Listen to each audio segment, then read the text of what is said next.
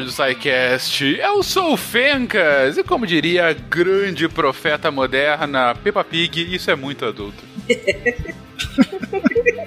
Como diz um sticker no WhatsApp, tu quis dizer, né? Ou quer alguma coisa que alcance mais gente, tal qual os profetas da antiguidade, que um sticker do WhatsApp? Perfeito. Diretamente de Palmeira dos Índios, aqui é Dani Almeida, e sobre a vida adulta ainda não entendi direito o que é pra fazer. Assim, é pra pagar boleto e evitar o Serasa? Basicamente, esse vai ser o cast de hoje, é pra isso. falar sobre pagar o boleto.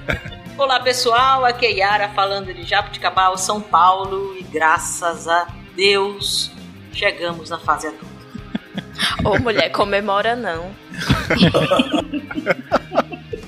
E aí pessoal, aqui é o Lucão de Conselheiro Lafayette, Minas Gerais, e hoje é dia de falar da idade em que a gente descobre que a louça não se lava sozinho. Puta, verdade, só ouço verdade. Oi pessoal, aqui é o Márcio de Recife, Pernambuco, e é nessa idade que acontecem as desilusões amorosas. Diga as passas, Catarina, aqui é Marcelo Guaxinim, e sobre a vida adulta eu não recomendo.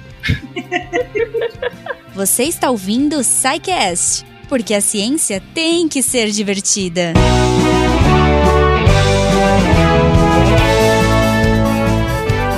E chegamos a mais uma sessão de recadinhos do SciCast. Eu sou a Jujuba, e nesse episódio onde os boletos chegam... Ai, que tristeza, é muito chato ser adulto, cara. nesse episódio... Antes de mais nada, eu queria trazer para vocês o recadinho do Cambly. Sim, o nosso parceiro tá aqui com a gente há um tempão e, cara, que apoia muito os podcasts do Portal da Aviante, o podcast de uma forma geral, né? É, obrigada, seus lindos. Agradeçam eles lá nas redes sociais se vocês puderem. E se você não conhece ainda e quiser conhecer, dá uma olhadinha lá. É uma super plataforma bacana que conecta professores e alunos do mundo todo. Então você faz a sua hora, o seu tempo de aula, o sotaque que você quer, o assunto que você quer falar, o nível que você tá. Cara, é tudo personalizado e é bem bacana. É, pô, não preciso nem dizer, né? Assim, a gente testou aqui, uh, vocês ouviram a gente conversando com os professores, vocês ouviram trechinhos aí da aula dos Psycasters. E se você quiser testar, fazer a sua aula teste, olha só, e ver o que, que você acha antes de começar a fazer, mas eu já te dou spoiler, você vai gostar. você pode entrar lá no site do Cambly, que é C-A-M-B-L-Y.com,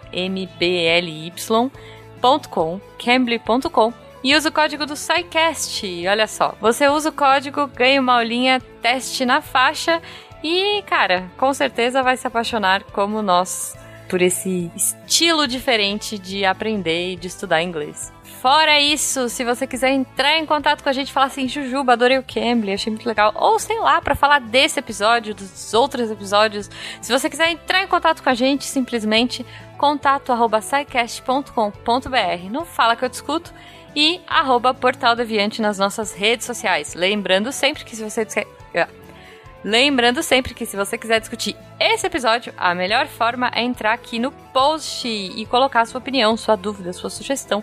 E com certeza os nossos sidecasters estarão antenados para responder você, certo? Aproveito também para avisá-los que lá no final desse episódio tem os recadinhos da Deb contando quais foram os textos da semana, então não deixem de ouvir daquele jeitinho, né, gente? Que só a Deb, fofa, sabe. E antes da gente ir para esse episódio muito adulto, eu queria deixar para vocês uh, o nosso muito obrigado a todos vocês que ajudam a gente aqui com o patronato a partir de um real pelo PicPay, Padrim e Patreon a tornar a ciência mais divertida e mais amplamente divulgada do Brasil. Hoje é tão importante, né? Então, enfim, meu muito obrigada de coração em nome de toda a equipe do Portal Deviante. Gente, é isso. Vamos correr lá, vamos pro episódio e um ótimo final de semana para todo mundo. Beijo!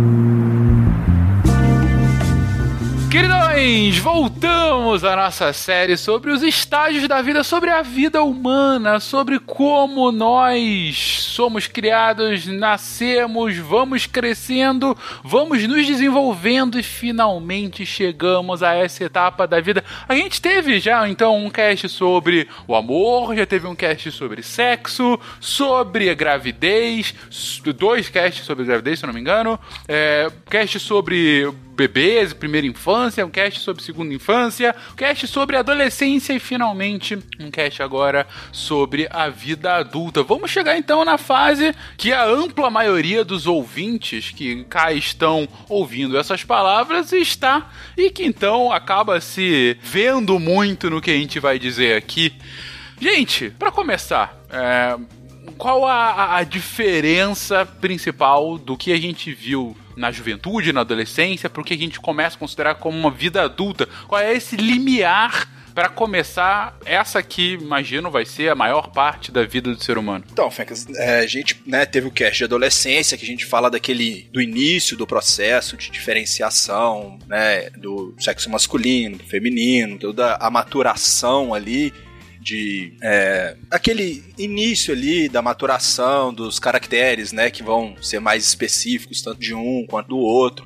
Então, na, vida adulta, a gente pode falar que aqueles projetos ali de homens e mulheres, eles estão, né, num, num estado de, de amadurecimento completo, digamos assim, né? Então é quando a gente vai ter esses indivíduos formados, né? O processo de, de amadurecimento chega no, no máximo ali e essas pessoas elas estão é, aptas né, a reproduzir, se reproduzir e povoar ainda mais o planeta. Né? Já tem pouca gente, então. É, e, e, a espécie humana, assim, acho que talvez seja a que a gente vê essa diferenciação de forma mais evidente, né?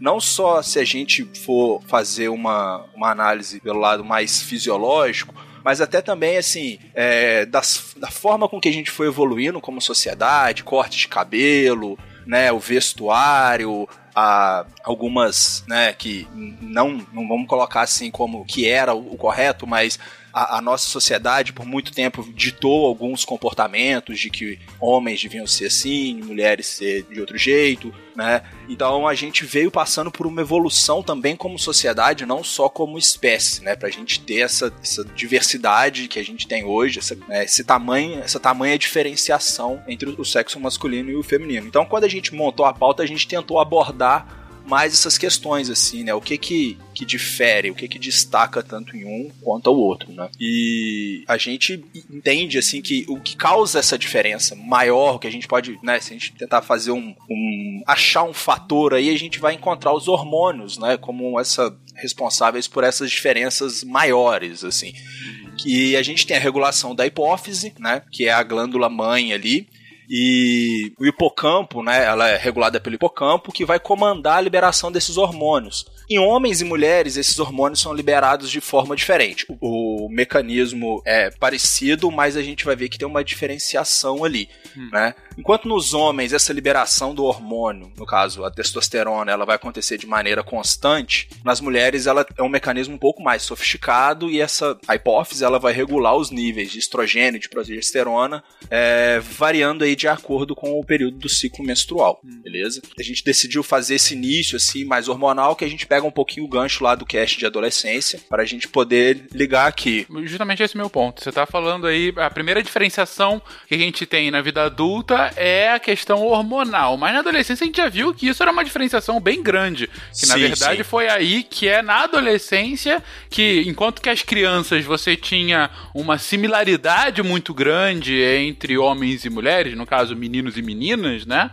É na adolescência que os hormônios levam às principais, os principais diferentes atributos, né? Entre Sim. os dois. E então, assim, qual é a diferença agora dos adultos para os jovens? Então, é que nessa parte agora, o que a gente tem a, a ação desses hormônios muito mais bem definidas do que no início da, puber, da puberdade e da adolescência. Então esses hormônios eles vão é, desempenhar funções mais específicas, né? Tanto na questão da maturação de sistemas, tanto do reprodutor, a gente vai ver que tem uma diferença de constituição física também de homens e mulheres. Uhum. Então, é, esses hormônios eles são responsáveis por essa diferenciação, beleza? Uhum. Então, é, basicamente, a gente tem lá um, um sistema hormonal que ele funciona em três níveis, tá? A gente vai ter o primeiro nível, que é o primeiro e o segundo níveis são comuns. O primeiro nível que a gente tem lá a gonadotrofina, né, que é um hormônio de liberação lá do hipotálamo, que ele vai estimular esses hormônios da hipófise a serem é, liberados, que é o hormônio folículo estimulante e o hormônio luteizante. E eles vão responder à ação dessa gonadotrofina. E aí a gente tem essa diferenciação, né, entre os hormônios femininos, né, que são os hormônios ovarianos, o estrogênio e a progesterona, e eles são secretados é, nos ovários, tá? Eles né, vão responder aí esse segundo nível dos hormônios hipofisários. No homem, a testosterona ela responde a essa liberação e simplesmente só a testosterona. Né? A gente vai ver que o, o arcabouço ali, o funcionamento do homem é bem mais simples. Ele secreta só um, um, tipo de um hormônio numa quantidade, né? É, linear, digamos assim. A gente vai ver ali que a gente tem três hormônios, né, na verdade, masculinos, que é a testosterona, a dihidrotestosterona e a androstenodiona. Só que a testosterona, a gente acaba falando mais dela porque ela é a mais abundante dos três, é que tem maior concentração no homem. E essa concentração, ela vai ficando cada vez mais, é, essa diferença, né? As mulheres têm também testosterona, né, mas uma quantidade muito menor. Essa diferença vai sendo cada vez maior com o passar do tempo, com o, o amadurecimento, né? Então, quando a gente chega na idade adulta, a diferença de concentração aí, ela já tá muito grande, beleza? Um ponto, então, que você tá, tá dizendo é, ok, se no início da juventude a gente tinha uma diferença é, hormonal uh, que faz com que os corpos se desenvolvam de forma diferente entre homens e mulheres, chega na vida adulta e esses hormônios agora que antes estavam mais focados em funções múltiplas, principalmente no desenvolvimento, agora como adultos eles têm funções mais especializadas. Sim. E mais do que isso, você tem uma concentração cada vez maior de nos homens a testosterona e nas mulheres os outros, né, principalmente estrogênio e progesterona. Tem outras diferenciações aqui hormonais, mas esses seriam os principais. É, seriam os, os hormônios principais que vão é, influenciar os organismos de homem e mulher. Uhum. Tá? E aí, a, cada esses hormônios eles têm funções a, a desempenhar né, nessa diferenciação. Então, é, quando a gente pensa aqui nas funções da. Né, o que, que a testosterona vai, vai gerar né, no homem e que ele não vai gerar na mulher por estar em menores concentrações. É, primeiro, Fencas, acho que é importante a gente colocar assim: é, a testosterona no homem ela já aparece no período é, da gravidez, né, no, durante o feto ali. Uhum. Então, é, essa, essa liberação, essa presença da testosterona, ela vai oscilar no homem desde a, a gestação, né, até a idade adulta, em níveis diferentes tá? Mas ela já vai estar presente ali desde o início. Então, assim, é, ela, é, ela, é, ela é um dos fatores que vai, né, já no, no feto gerar diferenças.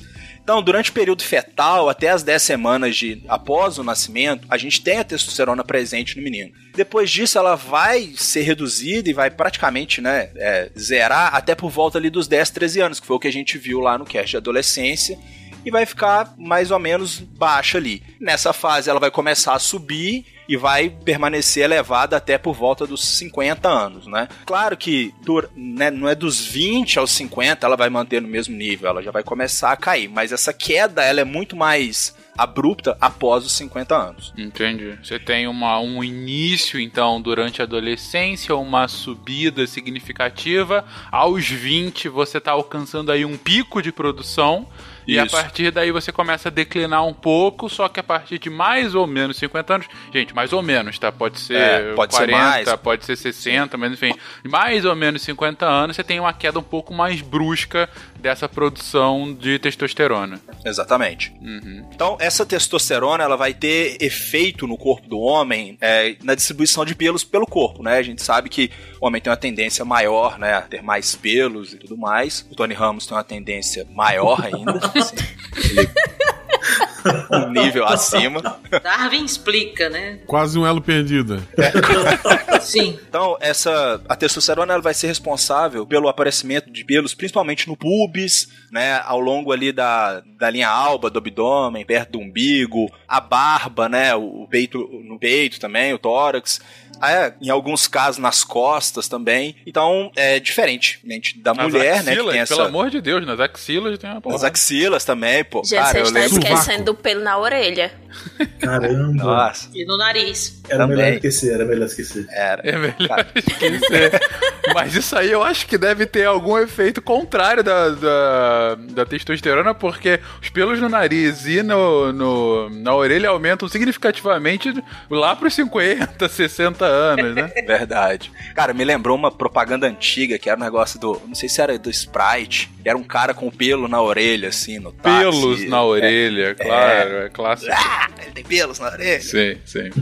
Então essa, esse efeito né, da testosterona ele vai agir também pela, na quantidade de pelos, tá? Não só na localização deles. Então também influencia né, no, no quão peludo vai ser o rapaz. Só lembrando que assim, a testosterona, né, ela é formada é, nas, nas células presentes no- no- no- nos testículos do homem, né, que são chamadas células de Leydig. E não são, não é todo o testículo que é composto por essas células, é uma parte delas, elas não existem na infância, elas aparecem durante a adolescência, onde já começam a produção inicial, né, e alcançam a maturidade mesmo por volta dos, dos, dos 18, 20 anos, quando há uma produção plena do- da, da testosterona, da hidro, de hidrotestosterona e da androstenediona, que são os, os, os hormônios ah, masculinos, né, é, do homem. Uhum. Uma, uma pergunta aqui. Coisa que eu sempre ouvi é relação de testosterona com agressividade. Tem alguma, alguma inferência aí? Olha, Fencas, pra te falar a verdade, assim, cara, é, eu já li. O que eu já li sobre isso é bem inconclusivo. Uhum. assim, sabe?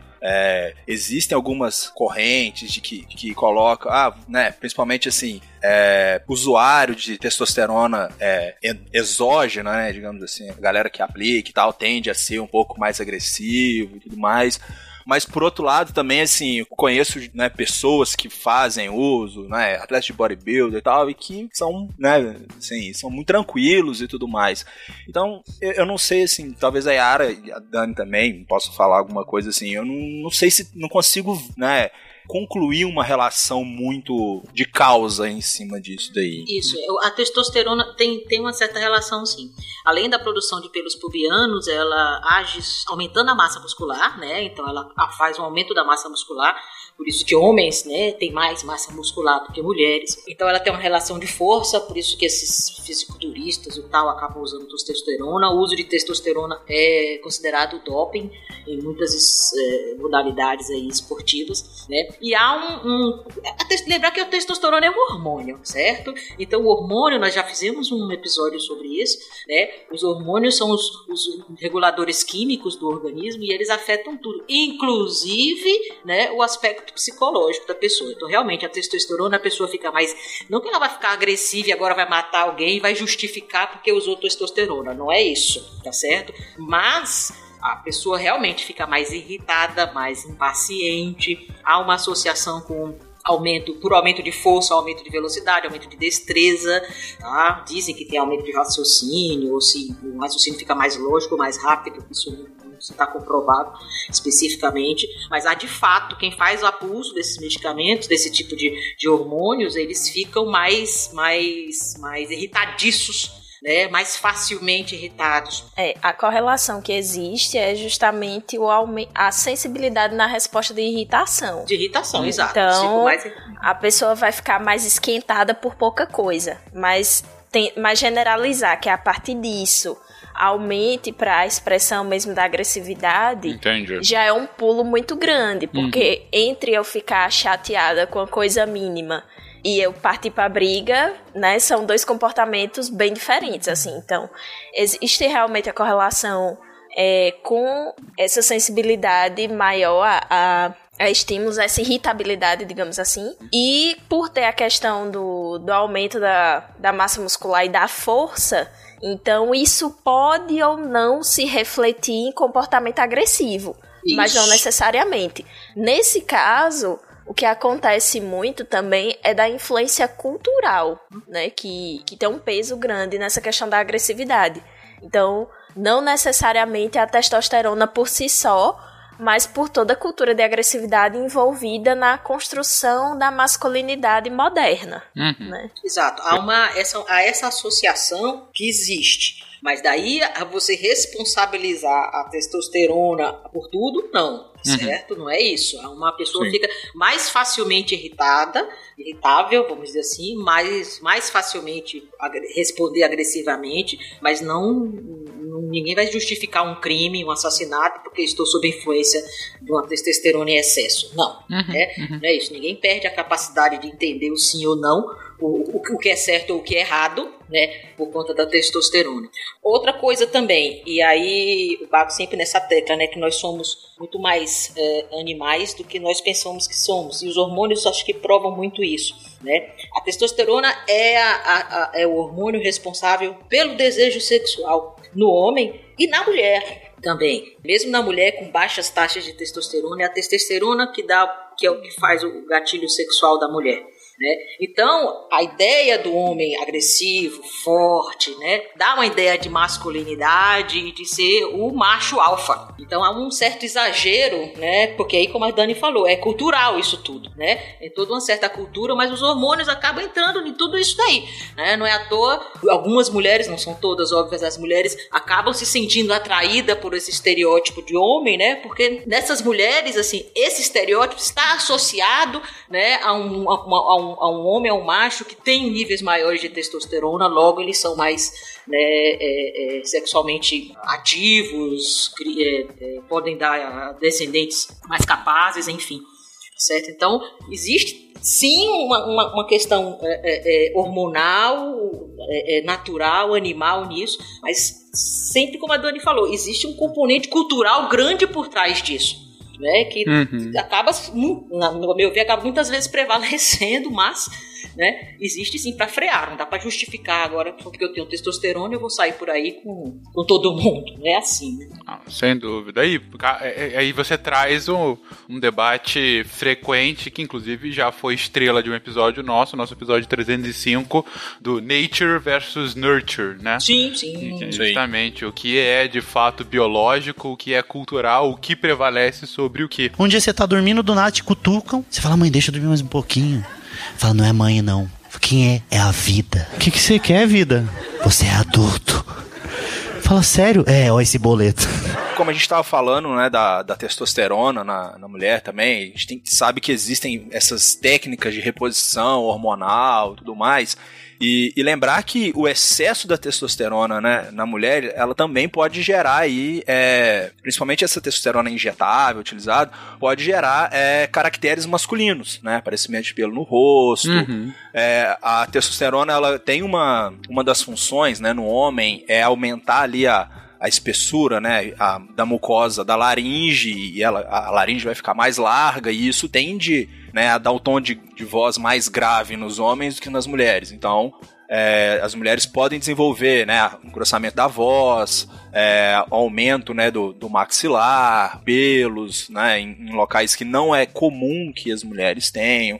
Então tem que tomar cuidado aí também com esse uso da testosterona, não só em homem, quanto em mulheres, né? E só um detalhe, isso é uma coisa que é até comentada, né, com mulheres que fazem bodybuilding, né, que o Lucão tá falando, mulheres que fazem musculação, algumas delas fazem uso de hormônios injetáveis e do- dependendo do jeito que for feita a coisa, a mulher pode acabar desenvolvendo caracteres secundários masculinos, entendeu? Pode desenvolver pelos em áreas que ela não tinha antes, entendeu? Além, obviamente, da, da, da massa muscular dela crescer com maior facilidade, se ela não estivesse usando hormônio, a voz também é, costuma ficar um pouco mais grave em algumas mulheres que fazem uso de alguns tipos de hormônios injetáveis. Perfeito. É, Aí você vai ter a modificação do- dos caracteres secundários, né? Exatamente. Então você está injetando, tá injetando hormônio numa fase da vida em que o desenvolvimento dos caracteres secundários já se deu. Uhum. Então os primários já não vão mudar mais e o que acaba mudando são os secundários.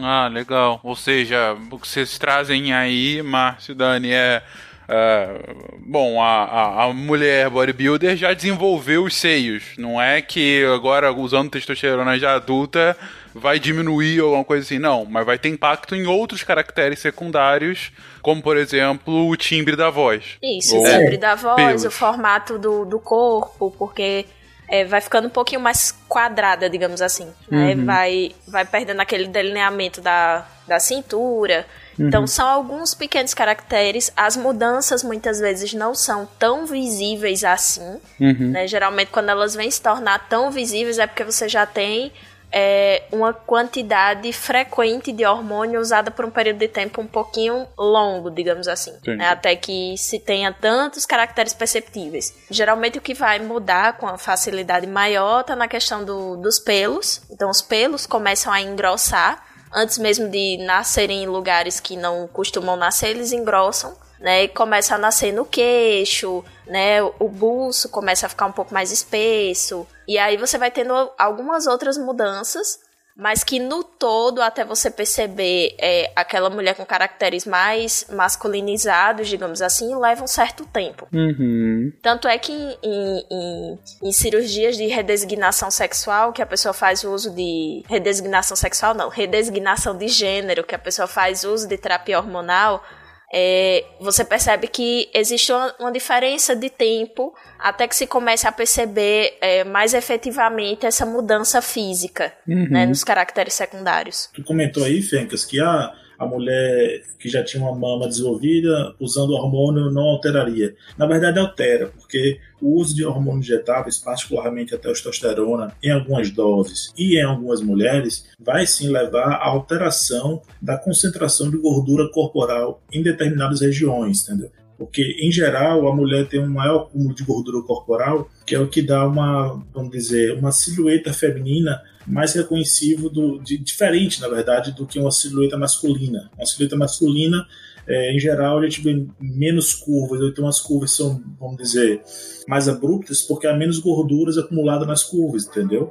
Tentando resumir é isso, ou seja, vai realmente ter uma alteração da gordura, então pode alterar o tamanho da mama, vai alterar a concentração de gordura abdominal, os, gordura nos membros superiores e inferiores. Tudo isso no corpo inteiro vai alterar. Entendido. Isso. Não é que a mama vá sumir de vez, mas ela isso, pode dar uma diminuída. Entendi. É, é porque a, a, uma da, um dos efeitos da testosterona né, é melhorar a, a oxidação, né, a queima das gorduras.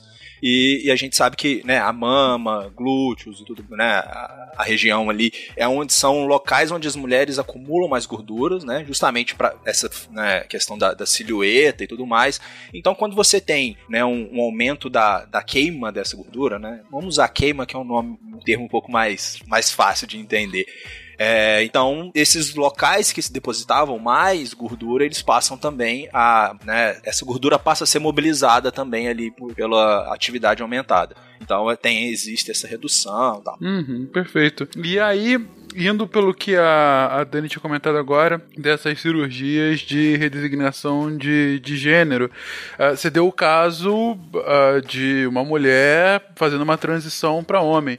Imagino que o contrário também aconteça algo similar, só que reverso, ou seja, um homem injetando é, progesterona ou estrogênio também vai passar por mudanças similares. Isso, você vai ter é, do, da mesma forma né, que o uso da, da testosterona vai induzir a, ao surgimento desses caracteres, o uso com os hormônios femininos também. Então você vai ter um afinamento dos pelos, um afinamento do maxilar, é, a mudança no timbre da voz, né? O timbre da voz vai ficando mais, é, mais fino, um pouco mais agudo. Né? Tem a questão da, das curvas corporais e, e, dos depósitos de gordura que vão mudando, então passa a acumular mais gordura no quadril, nos glúteos, é, na área dos seios. E também tem a questão da, da intervenção cirúrgica em si, né? que geralmente é, é a, são aliados às duas técnicas. É, tanto a questão da cirurgia quanto a, a terapia de reposição hormonal. Perfeito. É, essa discussão até foge um pouquinho da pauta, mas é uma das grandes discussões que se tem no esporte hoje. Verdade, verdade. Em casos de, de mulheres trans, é, tem-se a dificuldade porque foi um corpo construído à base de testosterona, né? Toda a construção muscular foi a base de testosterona. Porque se é uma mulher trans, significa que anteriormente era uma pessoa do gênero masculino. E o contrário também.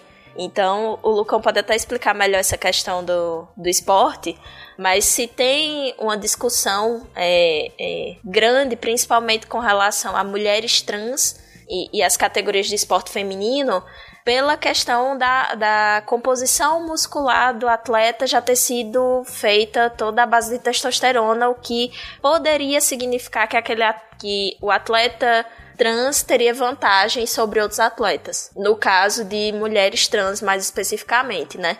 Esse debate ele não, não é muito realizado no caso de homens trans. Ele acontece mais com relação a mulheres trans no esporte. Sim. É, é justamente né, o que você colocou no início, Dani. Essa maturação desse atleta aconteceu toda né, com uma concentração de testosterona bem maior.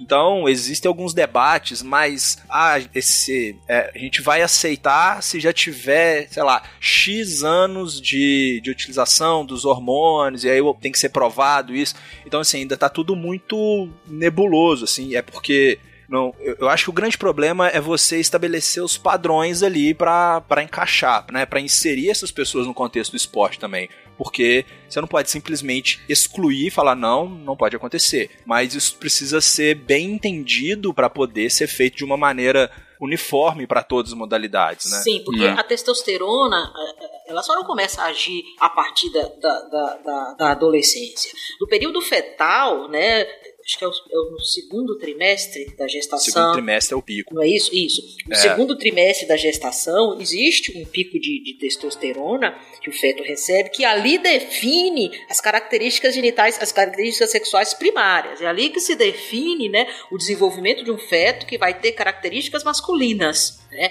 Então, a partir dali é que se desenvolve, é, é, vai nascer uma, um menino, né? ou uma menina, ou, né? ou algum tipo de alguma alteração, enfim. Mas é ali, naquela fase, durante, já desde o período é, de gestação fetal, que a, a, a, o ser humano já está exposto à testosterona. Tá? Depois é que vem um segundo pico, dois, três anos de idade, e depois um outro, um terceiro pico na adolescência, que é quando se define melhor essas características secundárias, tá? Mas uhum. o órgão genital masculino já está presente, já está formado, as características primárias estão formadas. Então é difícil dizer quando, por quanto tempo essa pessoa esteve exposta à testosterona? Será que aquelas alterações iniciais lá no segundo trimestre da gestação já não contribui, né? Ou seja, já não faz essa pessoa, esse atleta diferente? É, como o Lucão falou, é difícil estabelecer esse, esse limite, qual a quantidade, né? De testosterona. Até porque essa pessoa está tomando hormônios também, né? Ela fez terapia com outro tipo de hormônio então, isso também significa que as concentrações de testosterona nesse organismo vão diminuir. E aí é, faltam estudos mesmo de, de comparação, de, de, comparação de força, de rendimento, uhum. né? De, da própria questão muscular mesmo, de resistência muscular, uhum. que vá comparar mesmo para saber até que ponto essa, essa diferença é especulativa, até que ponto essa diferença é, é objetiva e existe e realmente fazer essas medições, assim, né? Porque uhum. até então o que se tem é muito especulativo ainda uhum. e pouco dado é, pouco dado objetivo. Aí, sem contar a própria discussão ideológica por trás, que sem dúvida vai infectar o debate, né? Sim. Exatamente. Isso sempre. Mas mais sobre isso, sobre o impacto hormonal, é, a gente falou num cast passado, aí já tem quatro anos, foi durante as Olimpíadas do Rio de 2016, a gente fez o cast de Corações de Aço, em que a gente comentou sobre o impacto do doping e as novas formas de doping no esporte, né? No caso caso, a gente falou pouco sobre esse debate de transição de gênero, porque não sei se não era uma pauta ainda tão forte como hoje. Nos últimos quatro anos a gente teve cada vez mais casos, né? É, se eu não me engano, eu acho que o caso mais conhecido aqui no Brasil é daquela jogadora de vôlei, né? Tiffany. É, é Tiffany, né? Isso. É, que, que jogou na Superliga de 18, 19 já, e aí teve algumas atletas que eram contrárias.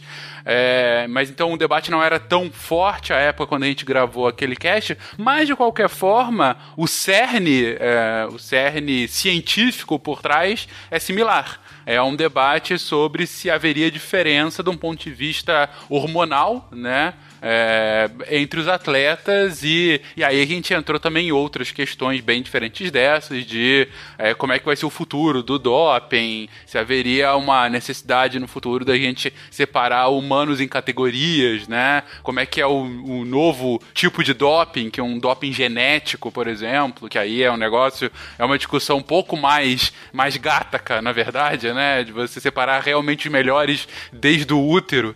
E, mas enfim, não é muito cerne daqui, mas de qualquer forma foi um debate bem interessante à época. Na época em que ainda existia Olimpíada. É, na época em que as Olimpíadas ainda aconteciam. Saudades. É. Saudades. Mas é só um, um detalhe que é anterior a isso, a discussão que existia, né, na época era muito assim, atletas, né, mulheres que precisavam às vezes se provar mulheres, né? Aqui no Brasil Ah, a gente teve verdade. o caso famoso da Edinancy, do Edinancy, judô, é verdade. né? Então a gente tinha era, era a discussão era um pouco diferente, né? Uhum, é verdade, tem, tem toda a razão, Lucão. Um dia você tá dormindo, do nada te cutucam. Você fala, mãe, deixa eu dormir mais um pouquinho. Fala, não é mãe, não. Quem é? É a vida. O que, que você quer, vida? Você é adulto. Fala, sério? É, ó esse boleto. Mas bem, voltando aqui à pauta de hoje, porque hoje o foco é sobre adultos, a gente está começando justamente falando de hormônios. A gente começou, agora eu que trouxe mais essa questão é, da transição de gênero, dado que a, que a Dani já tinha inclusive introduzido o assunto, mas a gente está falando muito por enquanto sobre é, os hormônios mais masculinos. A gente está tá com um foco nesse início muito sobre a testosterona.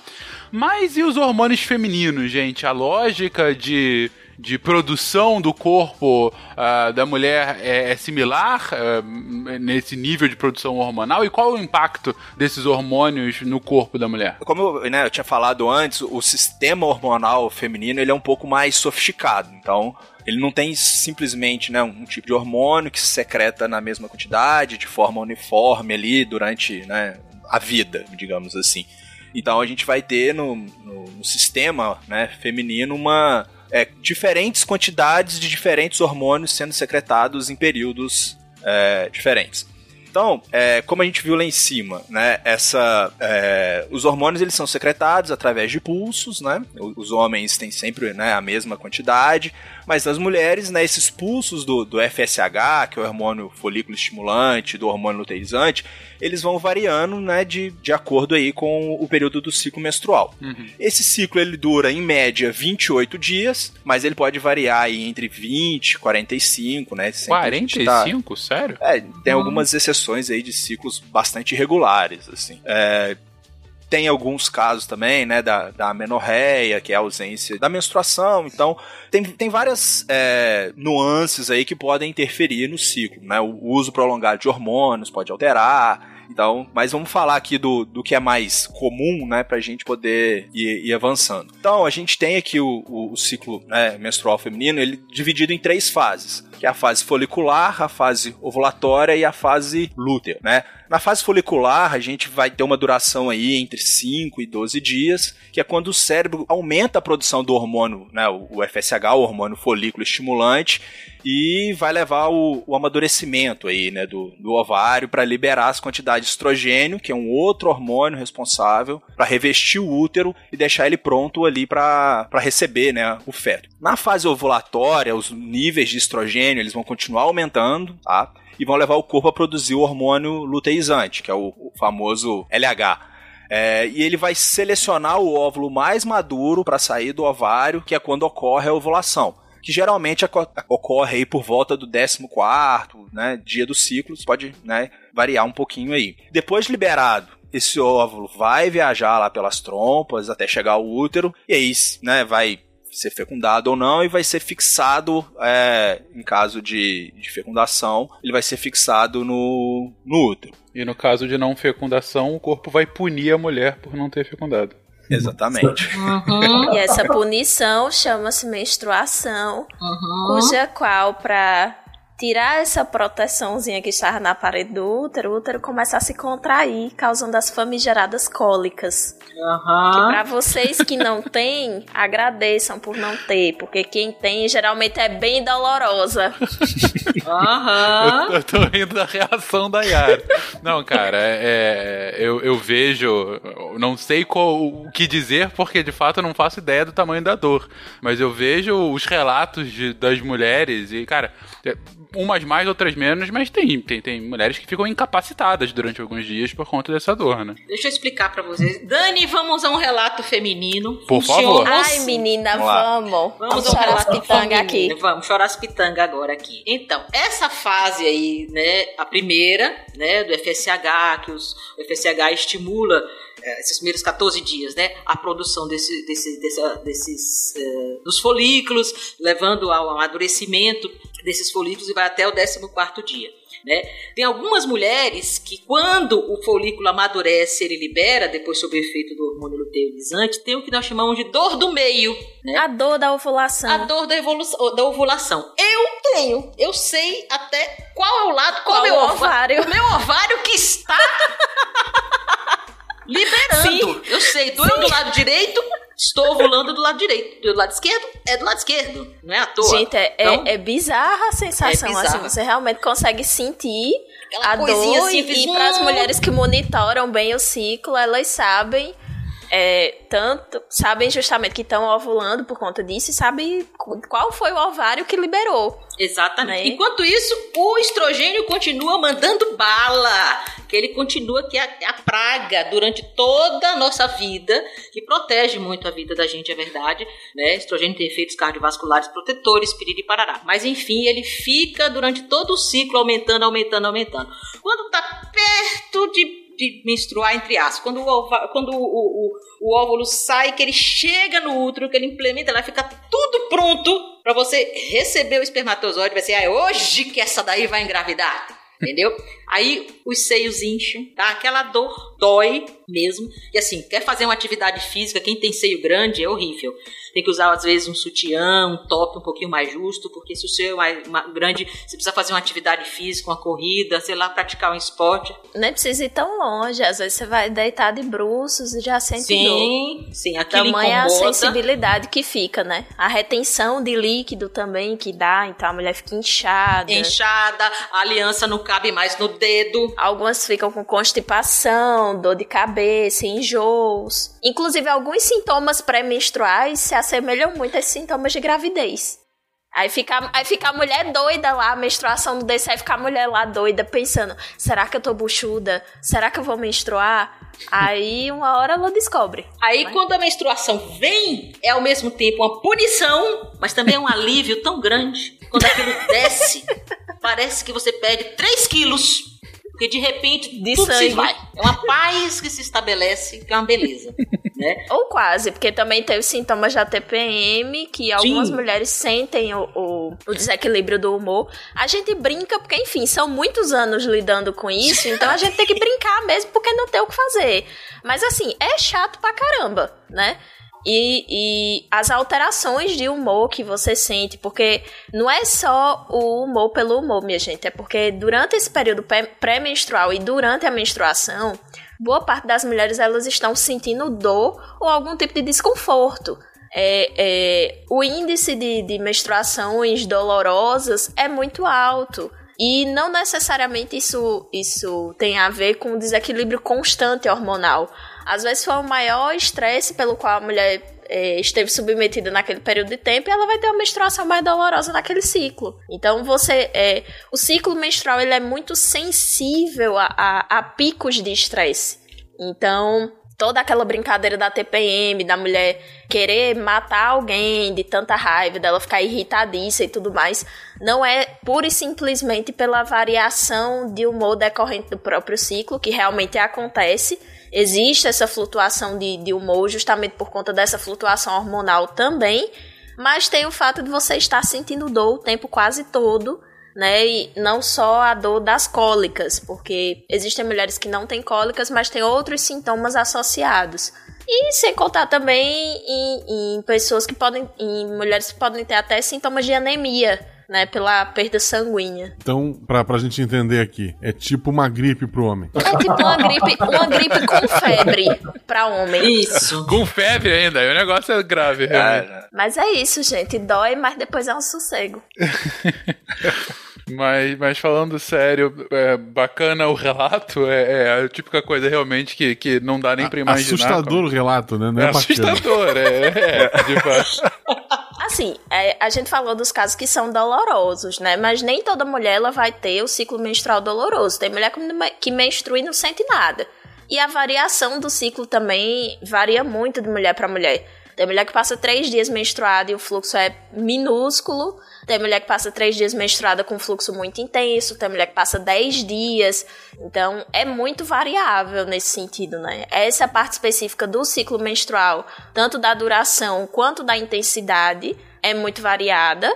Além das próprias questões de, de, de uma menstruação mais ou menos dolorosa, né? Mas o que se tem, o que se tem é que muito dessa, dessas é, dessa questão de menstruação mais ou menos dolorosa, elas costumam ser um padrão. Então, as mulheres daquela família costumam ter menstruações mais dolorosas. É, e a, a menstruação dolorosa, cólica menstrual, nós chamamos de dismenorreia, né?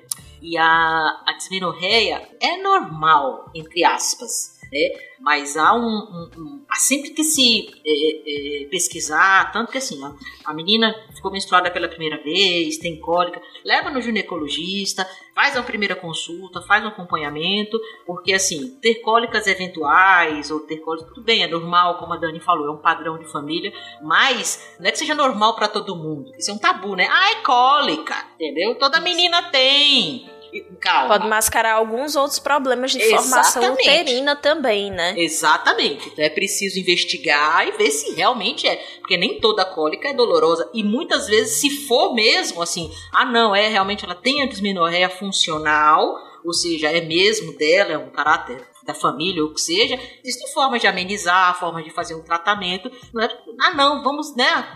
como se é mulher, vai sofrer mesmo, tem que ter cólica, é isso aí mesmo. Não, não é bem assim, tá certo? É, isso pode mascarar problemas de saúde um pouco mais sérios, Sim. como síndrome dos ovários policísticos, Uhum, né, que costuma gerar fluxos menstruais dolorosos. perfeito. Pode ter também um, um posicionamento diferente do, do útero. Uhum. Então, sim, gente, nem todo útero é posicionado do mesmo jeitinho no corpo da mulher. Alguns eles estão mais para frente, outros mais para trás, ele pode estar invertido. Tudo isso pode gerar menstruações mais ou menos dolorosas e é necessário investigar né, as causas dessa dor, ver direitinho a intensidade dessa dor, porque sentir cólica em certa medida é normal, porém tem que ver também a intensidade dessa cólica, porque se é uma, um ciclo menstrual incapacitante, aí a gente já não, não considera mais como tão normal assim, né? Se você deixa de fazer muitas coisas devido à dor de estar menstruada, é um sinal de alerta. É, é interessante você ter comentado isso agora, Dani. Era justamente que eu pergunta, ia perguntar. O porquê dessas variações tão grandes de dor, de fluxo, de tempo, se era só uma questão é, de hormonal, de fato, de maior ou menor produção de hormônio. Não. Mas você fala que também pode ser uma questão fisiológica, de fato. de algum problema do corpo. Isso, você tem essa variação tanto da quantidade de hormônios de mulher para mulher, né, que é, vai ter essas mudanças, mas também pode ser alguma questão patológica, Uhum. né, envolvendo ou alguma malformação do, do útero ou alguma doença do aparelho reprodutor. Perfeito. E no meio disso tudo, como o Lucão explicou lá atrás, vai ter essa diferença de produção hormonal ao longo desse ciclo de, em média, 28 dias, né, Lucão? Ah, só um detalhe, só, só uma coisa Fala que aí, é importantíssimo colocar aqui. Pode comer abacaxi durante a menstruação, que não tem problema. Pode comer manga, chupar manga também pode. Sua avó falava isso, sua mãe, Dani, que abacaxi não pode nesse período? Não, a minha fala do chá de canela, mas chá de canela realmente dá meio ruim. Tá meio ruim? Ah, nunca experimentei não. Mas tem essa história, abacaxi, tem toda uma cultura por trás, né? Abacaxi não pode, manga não Sério? pode. Não pode pisar no, no chão gelado. Não pode pisar no chão lavar o gelado, não pode lavar o cabelo. Gente, tem muitos mitos envolvendo o sistema reprodutor feminino. Inclusive, mais na frente na pauta, quando a gente for falar da, da vida sexual, também vai. Vocês vão ver o quanto esses mitos eles podem contribuir com algumas disfunções. Esse do cabelo molhado eu acho que eu já tinha ouvido, mas abacaxi e manga é novidade pra mim. Na manga eu nunca tinha ouvido nada. Abacaxi eu já tinha ouvido que aumenta o, o fluxo. O fluxo. Mas dizem isso de todas as frutas ácidas. É, Eu descobri que pisar no chão frio é fator de risco pra várias coisas. né? Cara, porque tudo tem uma avó, fala assim, não pisa no chão frio, vai não sei o que, vai pegar gripe, vai. Aí pode pegar a gripe do homem, que é igual a menstruação, aparentemente. Exatamente, tá vendo? Ah, Já pensou vocês pegarem uma gripe dessa a cada 28 dias? Não, mas- Nossa, mano do Ah. Não, não, não. Eu, eu vou viver de atestado médico. Aí você imagina, não era à toa que mulher era bruxa, né? Um sangra uma vez, sangra, sam- a criatura sangra uma vez por mês, nesse esse período não lava os cabelos, O Não rosto fica descalço, todo cara. oleoso, o rosto cheio de todo espinhas. oleoso, agressiva, passar perto dela, ela bate em um. Mas, ô, Fencas, eu queria só adicionar uma coisa a tudo isso que elas meninas já disseram, que tudo isso é tão verdade que dependendo do local onde a gente trabalha, vai ter aquelas mulheres que mensalmente vão à urgência com os mesmos sintomas, entendeu? Com o tempo, trabalhando no lugar, a gente começa a decorar rostos e nomes e já vai entendendo e vai ajudando aquela mulher a conduzir a vida dela, né? Tentar fazer uma investigação, porque às vezes ela nem entende que aquilo ali é tão incapacitante que ela deveria procurar uma ajuda especializada para investigar, né? Porque todo mês a pessoa chegar ao ponto de não conseguir sair da cama é algo É. incapacitante, né? Então, quando chega num nível desse, realmente é necessário o médico e é necessário fazer uma investigação diagnóstica posteriormente com o ginecologista para poder entender o que é que está acontecendo, né? Por que, que é- naquela mulher isso acontece? Se há realmente alguma disfunção orgânica ou se apenas vamos tentar controlar com outras medicações, entendeu? Ah, perfeito, perfeito. Mas é, é, vocês estão comentando isso, gente, assim. Aí eu, eu fico lembrando de, de colegas que eu já tive, colégio, faculdade, que falavam que, assim, chega período de cólica, ela fica incapacitada. Então, é, talvez ela nem soubesse disso, ela já tivesse normalizado, né? Sei lá, na faculdade já tá menstruando para quase 10 anos ou mais do que isso, talvez. Então, meio que já entrou no- na vida dela aquilo, né? E pode ser um problema grave e simplesmente ela não, não foi é, é, verificar o que pode estar acontecendo, né? Sim, sim. E às vezes os próprios médicos também, né, tem, tem essa cultura de normalizar, principalmente em mulheres jovens, essa questão das cólicas, Uhum. né, de encarar como não, é normal mesmo, é porque o ciclo ainda tá se ajustando, é porque você é muito sensível à dor. E não é bem assim, né, gente? Eu conheço amigas que desmaiavam de, de dor. É, Então, isso infelizmente é muito verdade mesmo. Tem muita paciente que a gente, a gente atende e que elas relatam que ninguém nunca explicou para elas que isso poderia ter alguma coisa de errada por trás, que está causando uma alteração, uma dor maior. Ela disse que todo mundo falava que era assim mesmo, que tinha que aprender a conviver com isso, que a vida era assim. Ela disse que já chegou a ouvir de colega médico. Ah, quem mandou ser mulher? Cara, um profissional falar uma coisa dessa não tem condição, né? Que ótimo, médico. Tu escolhe, né? Tem uma, uma tabela. Sim, sim. É sim. Todo mês a gente marca ali na tabelinha que a gente quer ser, aí recebe a confirmação e a menstruação. Uhum. Curiosidade também. Vou pra gente parar e fazer um, um, um cast só sobre Não quer ser sobre menstruação. e seus mitos, né?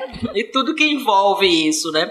A Dani, por exemplo, sabe disso. Se você. Muitas mulheres juntas, um grupo de mulheres, amigas ou, ou irmãs, né? Depois de um De certo tempo. muito né? próxima. É, muito próximas. Depois de um certo tempo, elas começam a ciclar juntas. Aqui em casa todo mundo cicla igual. Igual.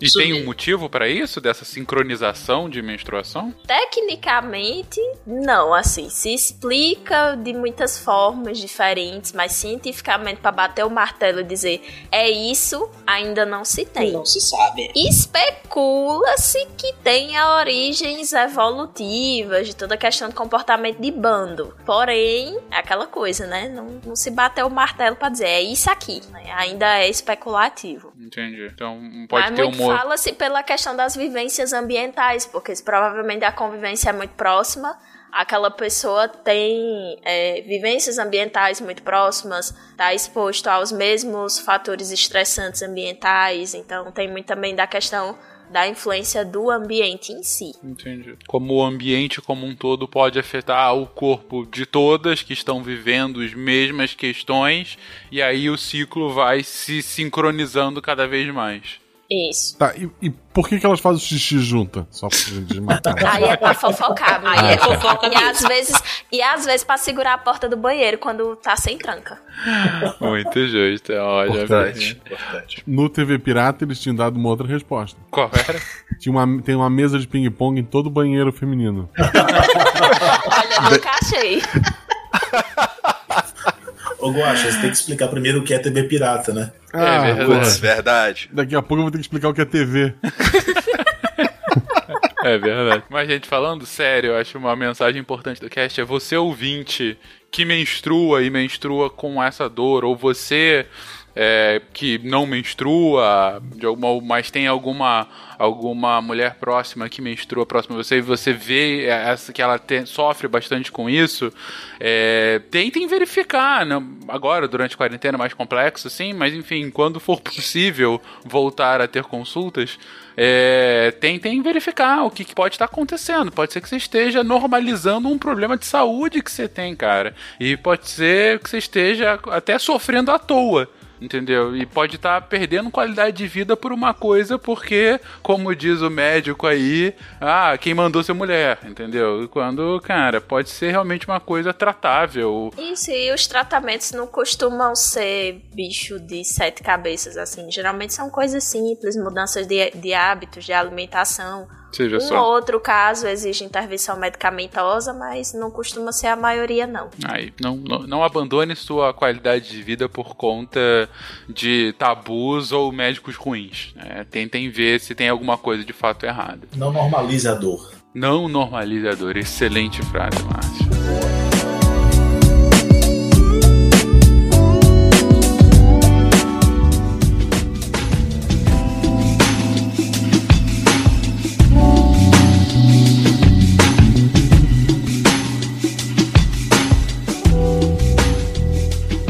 A gente começou falando justamente sobre os hormônios para fazer a distinção entre homens e mulheres, que a gente está chegando aqui, chegando à vida adulta, essa distinção já deveria estar bastante óbvia, né, entre os dois.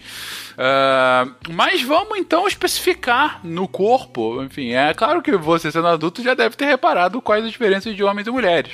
Mas vamos aqui falar um pouquinho com mais detalhes sobre essas diferenças e até desmistificar alguns outros mitos, como a gente está fazendo aqui, sobre essas diferenças. É, antes de, de- de a gente chegar nessa parte, eu só queria deixar, assim, a gente falou de estrogênio, de progesterona, é, o, o hormônio que vai ter mais, é, talvez, efeito sobre essas diferenciações, né, na mulher é o estrogênio. né? A progesterona ela parece estar mais ligada ao, à regulação e, o- e e o ajuste aí do ciclo menstrual do que na, na formação aí dos caracteres secundários e tudo mais Perfeito. tá? É, no acho legal a gente falar uma coisa, que no cast de adolescência, é, a gente colocou lá, se não me engano foi até a Ju que falou, que a maturação da mama da mulher, ela acontece somente depois né, da gravidez, da, da lactação, da, da produção do, do leite e tal. Então, é, o hormônio que está realmente é, diretamente ligado a isso daí é o estrogênio, né? Porque acho que a gente deixou isso em aberto lá, lá atrás, a gente comentou que, né, que era acontecia só após a gravidez, mas a gente não, não detalhou isso. Né? Então a gente tem agora aqui, né, com a presença do estrogênio e, e passada, né, a gravidez, essa mama ela vai ser, vai ficar madura, né, a partir também da ação do estrogênio. O estrogênio também vai ter uma relação aí com, né, a limitação do, do tamanho das mulheres ali, porque durante o crescimento ósseo ele é responsável ali pela é, fechamento, né, das epífises. Epífise é, é a ponta, né, são as duas pontas ali dos ossos que elas têm um, a gente, a gente fala que tá aberto é porque quando o osso ainda tá crescendo, né, ele tá esticando, ele cresce de, pelas pontas, né? Uhum. Então é esse, esse fechamento ali que o estrogênio vai, vai causar também. É, e uma coisa que a gente falou lá no início, que é o formato, né? As curvas, né? Que são mais é, características do, do corpo da mulher, eles também têm relação aí com, com o estrogênio, né? Com o acúmulo de gordura né, na mama, nos quadris, né, nas coxas, que é bem diferente do homem, né? A gente tende a acumular gordura mais na região aí do abdômen e do peito. E é como se o homem, a gente brinca que é um, um formato mais de maçã, né, a distribuição da gordura no tronco,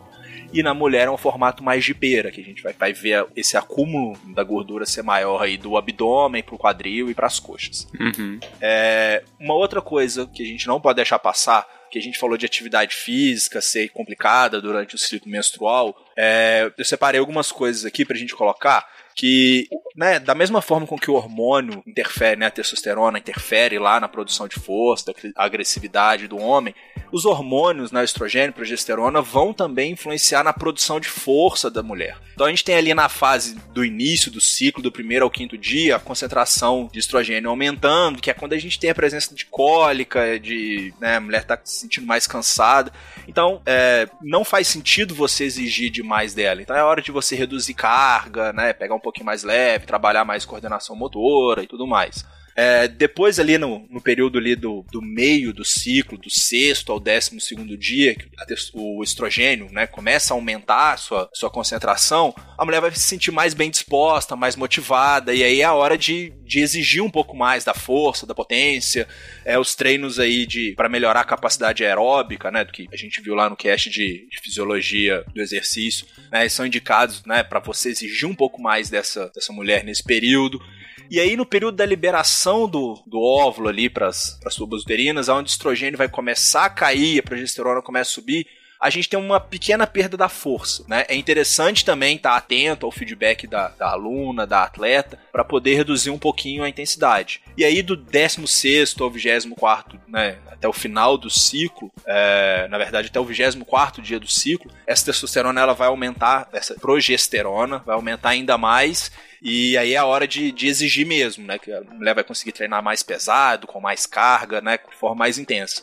E aí o finalzinho do ciclo, que é quando vem a TPM, cai a progesterona, o desempenho cai, né? Tem toda aquela questão da retenção de líquido, das dores que as meninas colocaram. Então é hora de, de pegar leve, de, de, descansar, de trabalhar outras coisas aí no treinamento. Beleza? Eu só queria colocar isso porque é, é uma coisa muito da minha realidade, assim, e eu tive muito relato de, de alunos, de atletas, de, de falar assim, poxa, não dá, e, e, me exigem que, que eu faça, mas não dá. Gente, é uma limitação hormonal, assim, não é porque a menina não quer, porque ela tá de corpo mole, porque realmente o, o, incômodo aí ele é, ele é bastante grande, né? E é, tem causas aí bem mais profundas, né? E a prática de exercício físico, ela ameniza as dores menstruais também. Então, basicamente, você vai ter uma, uma alternância entre nos períodos que a mulher tá sentindo dor, que é a, a fase de TPM, a fase menstrual e a fase de ovulação, você vai ter uma, uma diminuição de carga e de, de exigência do exercício físico,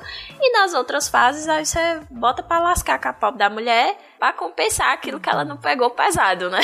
Então, basicamente é isso. Mas é, a prática constante de exercício físico é, inclusive, parte integrante de tratamentos para questões como a síndrome dos ovários policísticos. Né? E, e, enfim, de modo geral, recomenda-se a prática de exercício como um dos fatores para auxiliar nessa diminuição da retenção de líquido, na diminuição das dores menstruais também, e até mesmo para a regulação do ciclo. Uhum.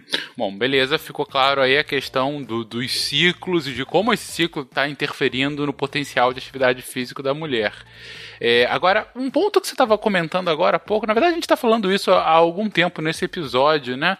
É, Lucão, enfim, e demais. Que é essa questão da diferença da distribuição de gordura no corpo, né? Você falou agora há pouco, não. O corpo do homem é mais como uma maçã, enquanto da mulher é mais como uma pera, né? Essa distribuição da localização da gordura, né? E de como vai ficar também o tônus muscular aí. É, é sempre difícil fazer esse tipo de pergunta do porquê isso, mas a gente tem algum indício dessa do, do porquê dessa diferenciação? Por que, que a mulher tem realmente essa concentração de gordura é, nos glúteos, nas coxas, é, nas mamas, enquanto que o homem não tem, é, vai ser mais um pouco mais para cima no corpo, mais no, no abdômen, enfim?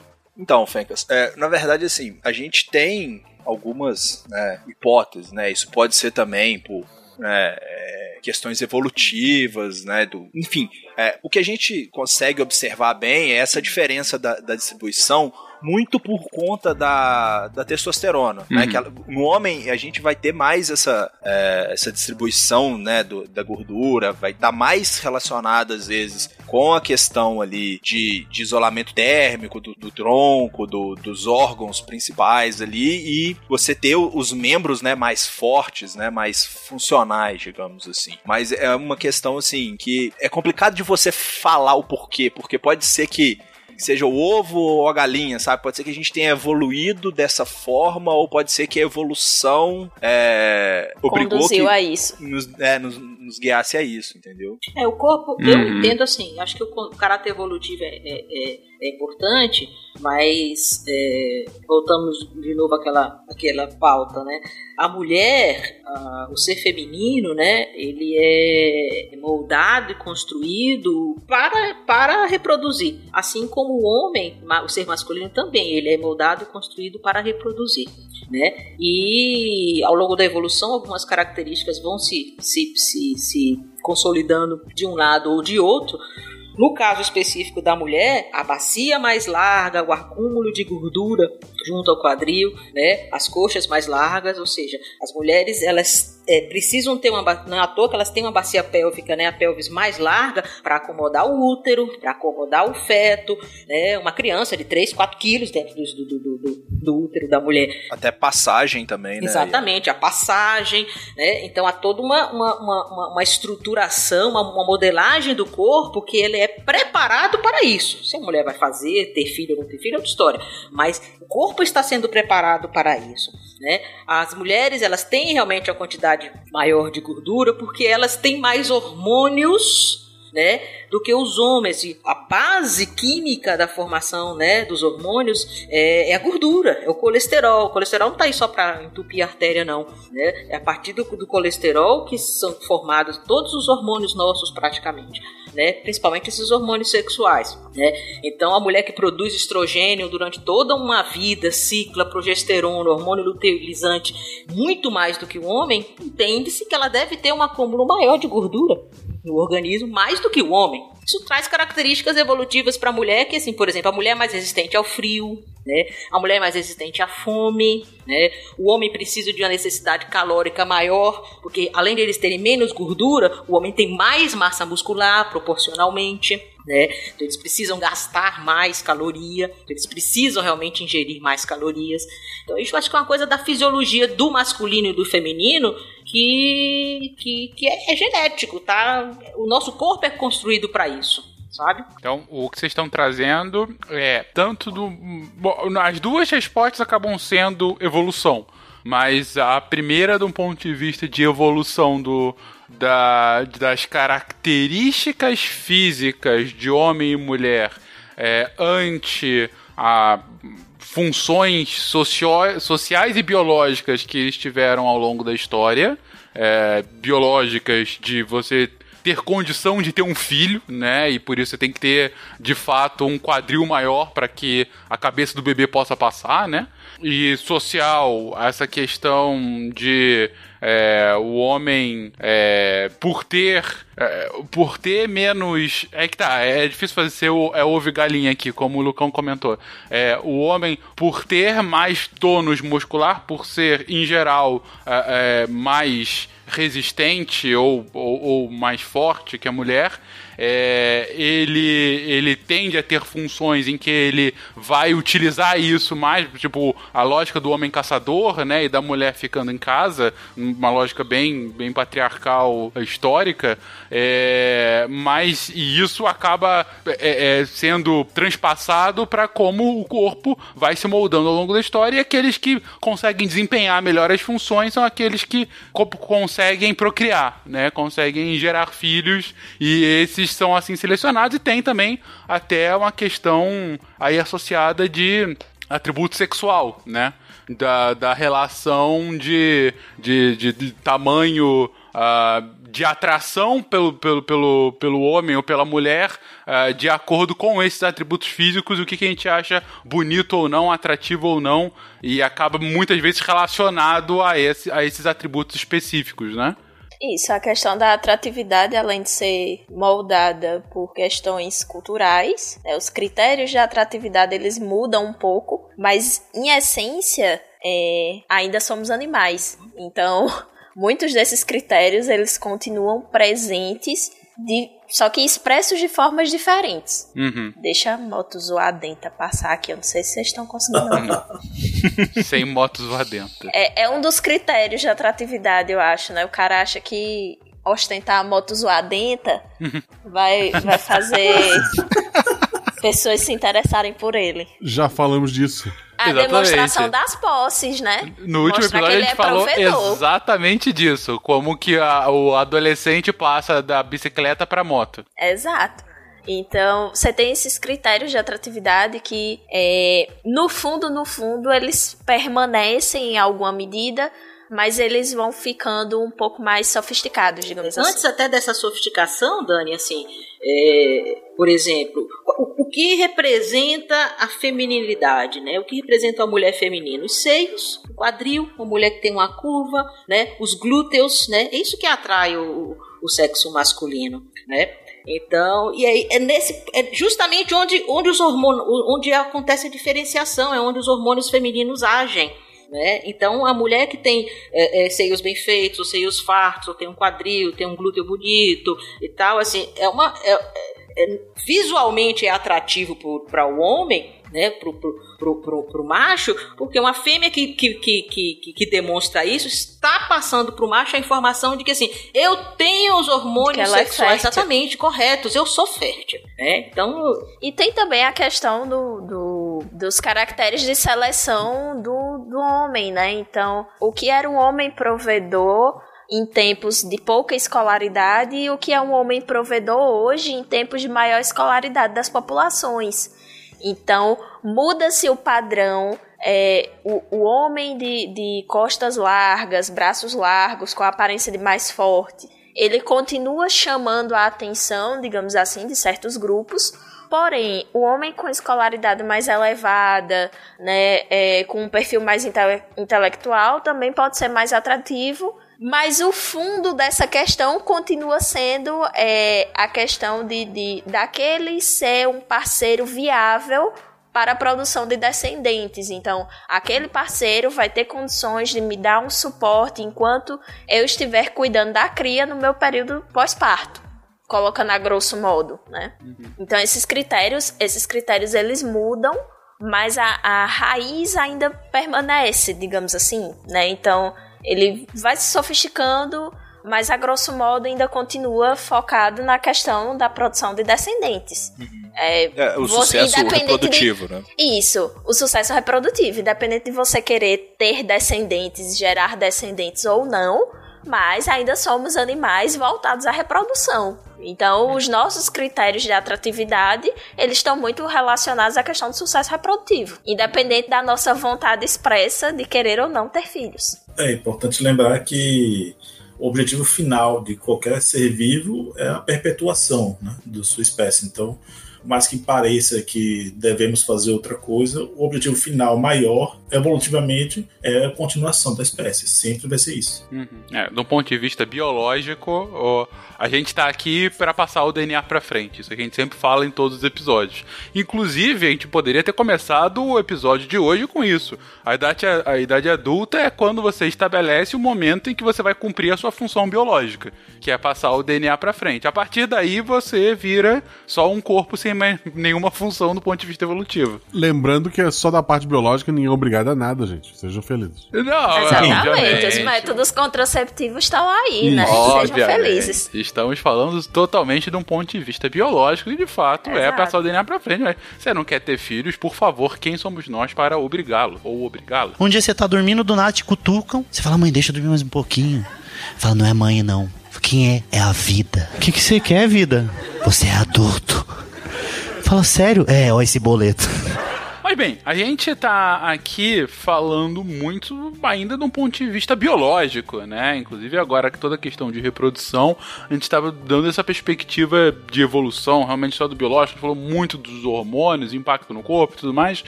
Mas a vida adulta é muito mais do que isso. A vida adulta é muito mais do que sexo. A vida adulta é todo o resto, né? E é sobre esse todo o resto que a gente fala. O sexo e todo o resto, né? Pode ser uma boa, boa, boa um bom título. Mas para começar sobre esse todo o resto, a gente fala sobre Uh, bom, mas durante a adolescência a gente estava com um foco grande, né, da criança e do adolescente, é o colégio, né? A gente está na escola, a gente está aprendendo, a gente está é o nosso ambiente maior de socialização quando criança e adolescente.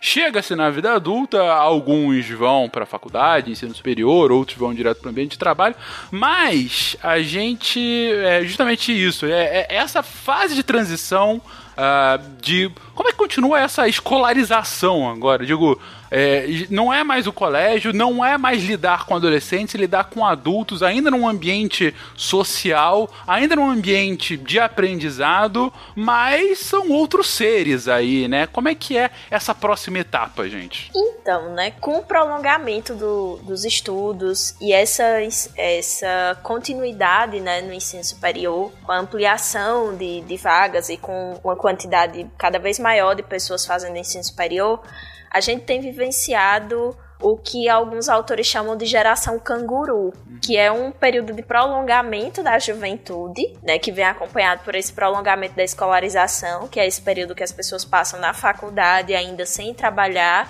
e morando junto com os pais. Então, é, fala-se até em adolescência tardia ou juventude prolongada.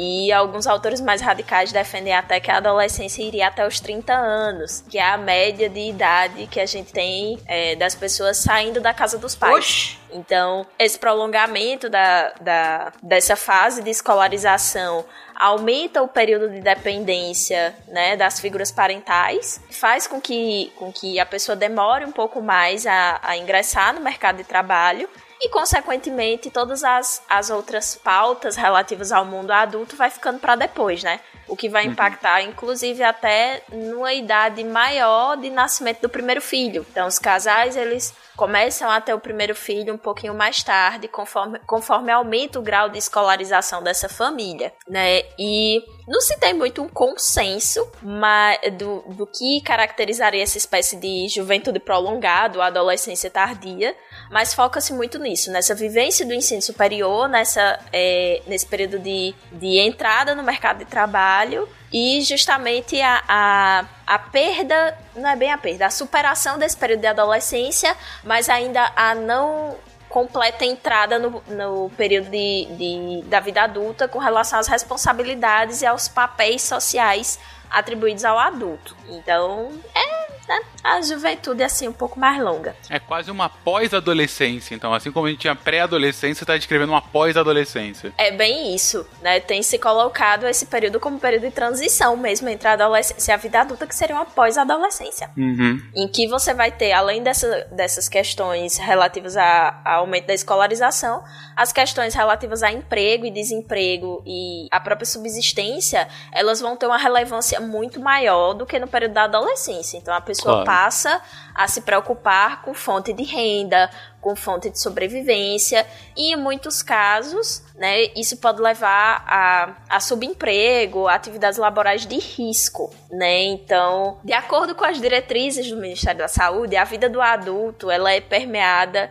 por alguns fatores. Então, você vai ter uma subdivisão basicamente em três. Você vai ter a política de saúde do trabalhador e da trabalhadora, você vai ter a política de saúde da mulher e a política de saúde do homem.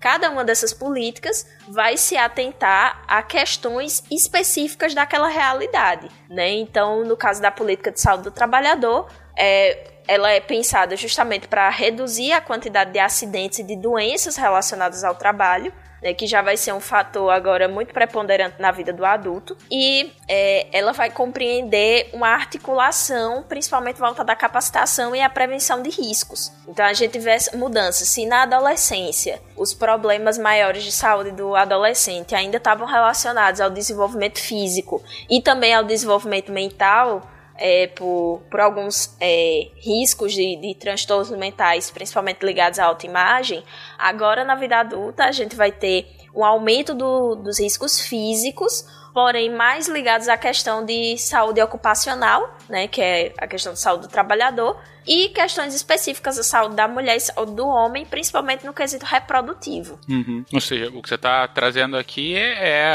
a mudança de fase de vida vai alterar as preocupações que você vai ter sobre esses indivíduos, né? Não é menos sob um ponto de vista de como que eles vão se desenvolver e mais num ponto de vista de como eles podem se é, reproduzir de uma forma saudável e como eles não devem morrer enquanto eles estão trabalhando. Exatamente, é aquela questão de como eles vão se manter vivos até envelhecer. Até envelhecer, né? exatamente. Perfeito, Dani. E aí, nessa questão do, dos eixos de saúde, né? A gente tem uma dificuldade muito grande quando a gente vai falar de, de saúde do gênero, né? Tanto saúde da mulher quanto saúde do homem, porque a população masculina quase não vai no serviço de atenção básica. Uhum. Então é raríssimo você ver homens indo ao postinho de saúde, né? Homens na, na vida adulta jovem, né? Naquela primeira, naquela primeira fase, até seus 35 anos, mais ou menos.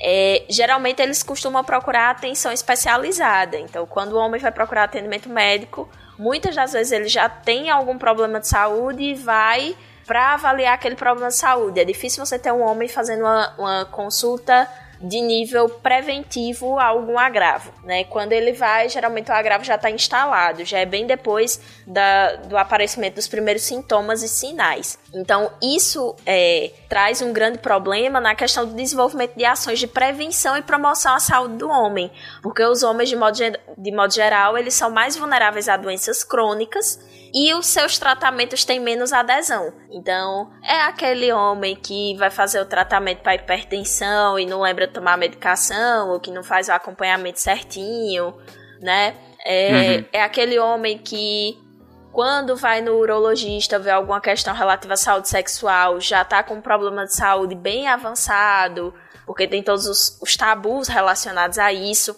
E foi pensando nesse tipo de situação que se instituiu a Política Nacional Integral de Atenção Integral à Saúde do Homem, em 2017. E aí o foco dessa política é na população masculina de 20 a 59 anos. E aí, gente, quando eu tô falando de política nacional, basicamente é um protocolo, certo? Eu não tô falando de política em outro sentido, não. Assim, não viagem. Foca aqui. É, é no sentido de, de um desenvolvimento, é um protocolo de desenvolvimento de ações que eles são fundamentados em cinco eixos. Pensando nisso, né, de que o, os homens, até pelas próprias questões culturais, eles procuram menos o serviço de saúde, então tem que se pensar em formas para que esses homens adoeçam menos. E aí, quais são os cinco eixos que é, a saúde tem buscado qualificar para trazer esses homens para o serviço de saúde? O acesso e o acolhimento, é, a saúde sexual e reprodutiva, questões sobre paternidade e cuidado, doenças prevalentes na população masculina e prevenção de violências e acidentes. Então, se vocês pararem para analisar, esses cinco eixos são todos eixos que a gente tem dificuldade de fazer esse atendimento da população masculina, principalmente na atenção básica à saúde, que é o postinho, que para quem não lembra, o postinho é a porta de entrada do nosso sistema de saúde. É por onde as pessoas acessam. Então, visando justamente diminuir é, as taxas de, de adoecimento e de mortalidade masculina, pensou-se nessa política de atenção integral à saúde, justamente como forma de prevenir ou de, de localizar esses agravos antes que eles se tornem agudos. Perfeito. O ponto é, dado que a gente tem a necessidade é, coletiva de que os homens, é, aqui a gente está falando especificamente de homens, mas enfim, poderia ser de qualquer outra categoria, mas de que os homens têm certas necessidades de saúde recorrentes como um todo, né? As pessoas, é, os homens, eles tendem a ter as mesmas doenças, tendem a ter os mesmos riscos de saúde e ao mesmo tempo essa mesma categoria de pessoas, ela muitas vezes releva delega a forma como ela vai tratar desses riscos. É, a gente sabe que é, é, é, muito comum homens não irem fazer um tratamento preventivo. você cria uma série de procedimentos, você cria um plano, uma política pública em âmbito nacional, justamente de tentar entender quais são esses riscos, como atrair os homens para que eles é, é, consigam eles consigam entender esses riscos e mais do que isso consigam fazer as ações para prevenir que essas doenças venham a acontecer ah, neles ao longo da sua vida adulta para que eles tenham qualidade de vida e possam ter uma velhice saudável também. Agora, usando o meu lugar de fala, é, a, que doença é igual praga de madrinha. Tu só pega se tu acreditar. Ah. Então é por isso que a gente não vai no médico. Porque se tu não souber, o que os olhos não vê, o coração não sente. Não. Já diria Pablo Vittar. Isso. O, o homem é aquele ser humano que faz a revisão no carro duas vezes no ano, mas não vai ao médico uma vez, né? É. É, não faz a revisão nele, né? Exatamente. Mas... É aquele que sente aquela fisgada na coluna, e aí sente aquela fisgada na coluna uma vez, só pra vocês verem o quanto é uma questão aparentemente simples, mas que gera toda uma problemática. Sentiu aquela fisgada na coluna uma vez no futebol do final de semana, e aí sentiu só aquela vez, botou um gelinho, ficou bom. Na semana seguinte sentiu de novo, aí depois teve que baixar pra pegar um negócio no armário, aí sentiu de novo, já não no futebol. Aí, ah, vai passar, porque eu tô ficando velho mesmo, é porque eu me esforcei, é porque começa a dar mil desculpas e não vai no médico. Quando é que ele vai no médico? Quando a dor está tão grande que ele não está mais conseguindo se levantar. E aí ele vai na urgência, ele não vai mais no posto de saúde. Porque ele já tá numa condição tão aguda e tão incapacitante que ele não tem mais condição de ir na atenção primária. Ele já vai na rede de urgência e emergência. E aí, uma causa perfeitamente evitável, que se ele tivesse ido conferir da primeira vez que sentiu, não teria sido agudizado, e que às vezes pode ser uma lesão mais grave, um problema de saúde mais grave, que pode é, requerer fisioterapia, pode requerer é, intervenção cirúrgica e uma série de outras coisas que poderia não ter chegado a esse ponto se tivesse cuidado assim que surgiu o primeiro sintoma. Meu Ah, pai sim. passou dias com uma costela quebrada, só conseguimos levar ele no médico quando ele tava alucinando de dor. Isso é real. Pois é. Você já tinha contado isso aqui, sempre que você fala disso, me dói o coração, cara. Costela quebrada, né? Qualquer coisa. Isso, ele, né? eles, não, isso aqui eu resolvo. Ele se enfaixava, sabe? E achava que ia dar tudo certo. Meu Deus, o pior é que eu conheço histórias similares. Eu tive um, um- um colega de trabalho, meu chefe, na verdade, no trabalho antigo. Ele ele tava também com essas fisgadinhas aí que a Dani tava falando. E, cara, era câncer. Pois é. Tô falando rindo, ele O- já foi tratado, foi curado e O- tudo mais. Mas assim, demorou aí, entendeu? Não, é fato. É. O, o meu irmão passou acho que uns 35 dias com a clavícula quebrada, assim. Meu o médico Deus olhou é, o, o raio-x e falou assim: não sente dor, não? Ele, ah, cara, quando eu levanto o braço assim, rodo, até que dói. Ele falou, cara, tá quebrada. Caramba. Só dói quando eu respiro, é o famoso, É. né? E Só assim, e o quanto isso é influenciado por questões culturais, né? Não é porque o homem é mais resistente à dor. Não é isso. Quando a gente tava falando de menstruação ali mais atrás, tava os homens tudo do, do- da gravação, tudo dizendo que tivesse uma gripe já tava morrendo do mesmo jeito que as mulheres que estavam sentindo dor Mas é durante o período menstrual. É verdade. Só tá falando Então não é a questão que o homem seja mais tolerante à dor. Muito Claro. pelo contrário, a gente tem evidência que a mulher tem uma tolerância maior à dor justamente pela questão do parto. Sim, sim. Mas você tem uma questão cultural que fala sobre a, a que faz com que os homens sejam mais displicentes com a própria saúde, né? Que o homem, o, o, o padrão de homem machão é aquele que tá sempre saudável, que nunca vai no médico, que ir no médico é frescura. Então, é, Isso é uma imbecilidade tão grande, né, cara? É, é quase um mártir, né? Assim. É, o cara ele tem que ser tipo, tipo o, o, o Rock Balboa, né? Que ele apanha, apanha, apanha e continua batendo. Exatamente. Então, tá com a cara toda destruída, mas de repente ele levanta com a força descomunal e continua batendo no outro cara. E não é bem assim. pois é, a boca pingando de sangue. E não Exatamente. é assim que as coisas funcionam, né?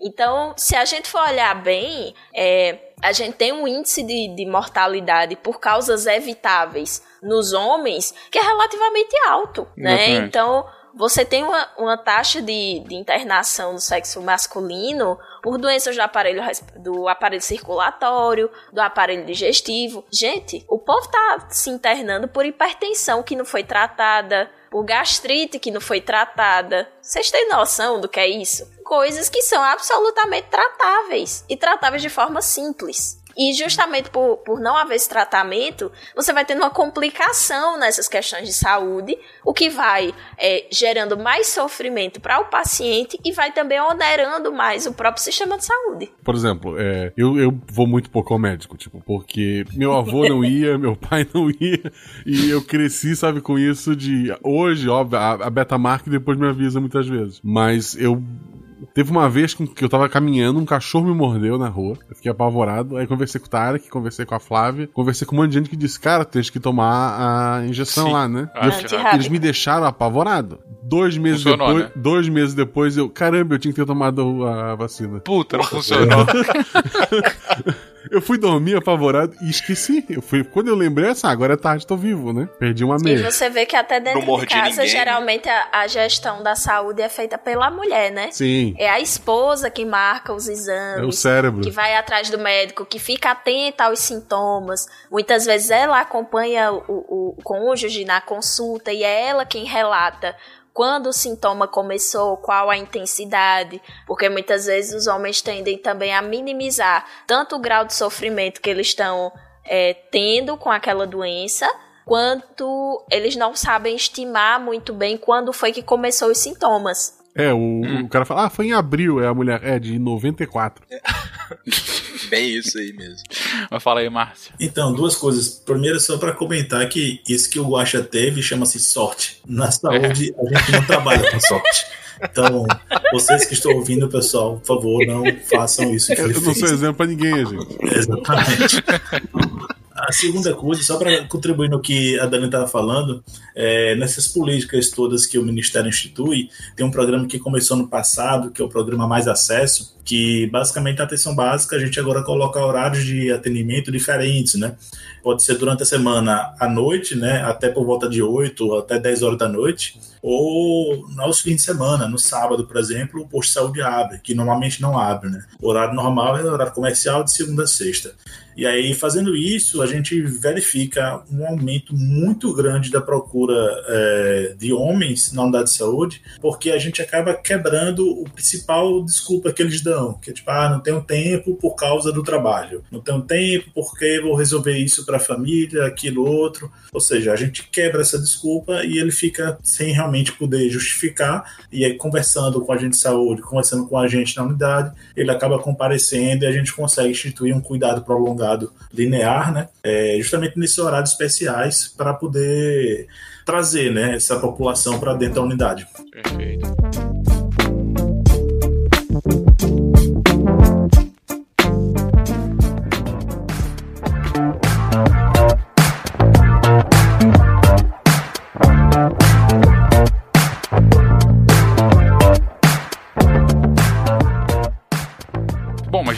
Forma, a gente tá aqui com foco no homem, dado como bem exemplificado pelo Guaxa. Nós não somos qualquer tipo de exemplo, na verdade, em geral.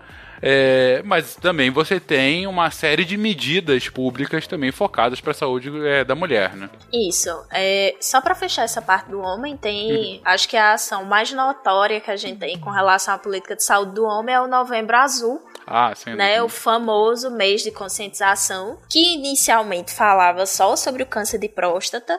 E aí, depois, com o surgimento da Política Nacional de Atenção à Saúde do Homem, eh, se expandiu principalmente para temas como saúde mental, eh, ISTs, que são as infecções sexualmente transmissíveis, além de questões de doenças crônicas e até mesmo da própria higiene, né? Aquela famosa campanha do Lave o Pinto, ela também faz parte do Novembro Azul, né? Porque é uma das É, principais ferramentas de prevenção ao câncer Sem de pênis. Cara, No- novembro eu sempre lavo, inclusive.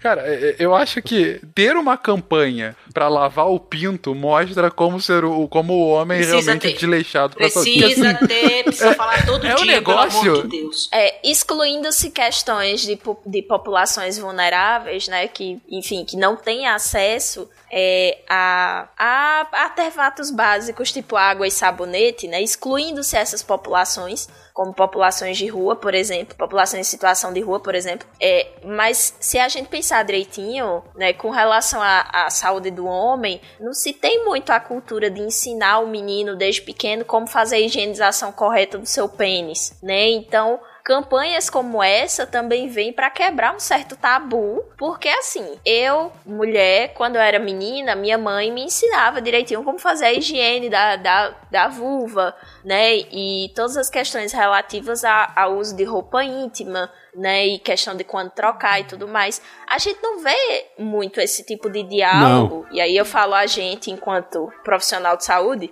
é, que trabalhou com, com adolescentes principalmente, a gente não vê esse tipo de diálogo acontecendo com meninos e adolescentes. Então, não se tem muitas orientações sobre como fazer a higienização correta, né? E aí campanhas como o Novembro Azul vêm para falar justamente de pontos negligenciados da saúde do homem. Geralmente os mais negligenciados são as doenças crônicas, né? Diabetes e hipertensão, que é negligenciado, acho que por quase todo mundo que é diabético e hipertenso. É, questões de saúde mental e questões de, de infecções sexualmente transmissíveis. E aí aproveitam para falar também sobre, é, sobre a questão do câncer de pênis, né? A gente tem todo ano cerca de 1.600 amputações de pênis por câncer. E aí é, as causas uma, uma das principais formas de prevenção é a higiene, mas também pode acontecer é, câncer de pênis em decorrência de infecção por HPV, né? Ainda tem essa. Quantas? 1.600 por ano, amputações de pênis. 1.600? 1.600 por ano. Na hora eu abri um pouquinho o olho aqui, que realmente foi um negócio que eu não imaginava. É sempre problemático, né? É um número relativamente alto, né? Pô, cara, assim, assim como vocês já falaram que o, o símbolo da feminilidade, né, como os seios, os, os glúteos e coisas do gênero, Cara, o pênis é o símbolo da masculinidade, né? E você, por conta de uma doença, ter que amputá-lo, sabe? É um negócio bizarríssimo. É, então né? vamos dar o passo a passo Isso. aqui de como é que lava direitinho, né? Aos tutorial. ouvintes. Vamos fazer esse tutorial. É, basicamente, lavar o pênis com a retração do prepúcio. Então, vai lavar direitinho, desde a glande até a base, com água e sabão. Vai limpar o esmegma, queridinho. É aquele queijinho, sabe? É pra limpar, querido. Esmegma né? então... é um nome tão horrível, cara. o nome. É, é, o troço é. é. horrível em si, mas o nome já ajuda. O que, que é isso? É, meu esmegma. Olha que Eu tô rindo da Dani. É aquele queijinho. Mas as mulheres têm não. também. E, e, assim, e as mulheres têm também, gente. Não é só os homens que têm, não. Exato. Né? Então as mulheres têm também, Continue. fica no clitóris e na vulva. Então, lava direitinho, com água e sabão. É, é, faz a higiene diária, né? Toda vez que você for tomar banho, lava, pelo amor de Deus, né? É o mínimo. E quando tiver relações sexuais também, dá aquela lavadinha, né, querido? Né? Toma um banho de preferência, né? Mas se não tomar um banho, pelo menos faz a higienização correta do pênis, certo? É, para evitar uma série de doenças e também para não mascarar outras. Porque muitas vezes você tá com, com sujidades lá e começa a ter alguma irritação e você pode pensar que tá com a doença e na verdade a doença é grude. Então, assim, lave, né? Custa nada, gente. Rapidinho. Pode tomar instante. banho antes, tomar banho depois. Banho é um negócio é, que não. Fica cheiroso, fica cheiroso. É. Sua parceira ou parceiro agradece. Né? Fique limpinho e cheiroso. Todo mundo sai ganhando. Eu tô com a palavra esmegma na cara. Mas vamos lá. Eu tô apavorado aqui, vamos lá. É realmente adulto. os pais podiam ter ensinado isso em casa, mas os pais também não têm essa educação e não passam é. para frente, entendeu? Daí a importância Exato. da gente falar tanto disso, né? É, tem que falar dessas coisas que parecem tão simples pra gente que teve essa educação tão cedo na infância, na adolescência, mas tem gente que simplesmente não tem. A família inteira nunca teve essa educação, então é fundamental. É uma coisa básica, né? Que é a higiene do próprio corpo, assim. E considerando que o pênis é o, como o Fencas falou, né? O símbolo da masculinidade, que tudo gira em torno do falo. Uhum. E justamente você não, não, não lavar aquele que é o seu troféu, poxa. É, é, o negócio não faz o menor sentido, sem dúvida alguma. E é por isso que sou adepto também da circuncisão. Pensem nisso. Entramos em religião já. É, é, sobre o, o Esmegma, né? Acho que todo mundo vai lembrar, não sei a Dani, mas Fucker and Sucker do Cacete Planeta era o Johnny The Bruce e o Chuck Smegma. Agora, se vai ter relação aí ou não, a gente precisa perguntar pros caras, entendeu? Meu Deus, onde vai a mente humana para buscar uma referência? Eu fico feliz por não ter essa lembrança. Ah, você perdeu Deus. o melhor seriado policial dos anos 90. Era fantástico, era fantástico. É. Nessas horas eu agradeço por ser novinha. E aí, da mesma forma que a gente tem a política de saúde do homem, a gente tem a política nacional de atenção integral à saúde da mulher né, que as mulheres elas acessam mais é, os programas de saúde, os sistemas de saúde. Então você tem uma política um pouco mais específica, né? Ela é organizada em torno de 11 eixos e você vão, vocês vão perceber que os temas eles são muito mais direcionados e estratificados do que no caso da política de saúde do homem, porque é, no caso das mulheres você tem até uma quantidade maior de dados epidemiológicos também, né? A respeito. Então, quais são esses, esses 11 eixos? É, mortalidade materna, e aí vai falar sobre atenção obstétrica, abortamento, é, contracepção, ISTs. O segundo, violência doméstica e sexual. O terceiro, a saúde de mulheres adolescentes. Quarto, a saúde de mulheres no climatério menopausa. Quinto, saúde mental e gênero. Doenças crônicas degenerativas e a parte de câncer ginecológico. Saúde da mulher negra, saúde da mulher indígena, saúde da mulher lésbica saúde das mulheres residentes e trabalhadoras da área rural e saúde das mulheres em situação de prisão. Então, você vê que já são bem mais específicos e é, cada eixo desse já desenvolve ações bem mais pontuais, justamente porque tem uma quantidade maior de dados coletados, então consegue ter uma atenção à saúde um pouco mais eficaz digamos assim, por ter é, pelo maior acesso mesmo, né? Você tem as mulheres que têm o maior acesso ao sistema de saúde, têm a maior adesão ao tratamento, consequentemente têm uma expectativa de vida maior. Então, tudo isso vai é, influenciar. Uhum. Não, sem dúvida.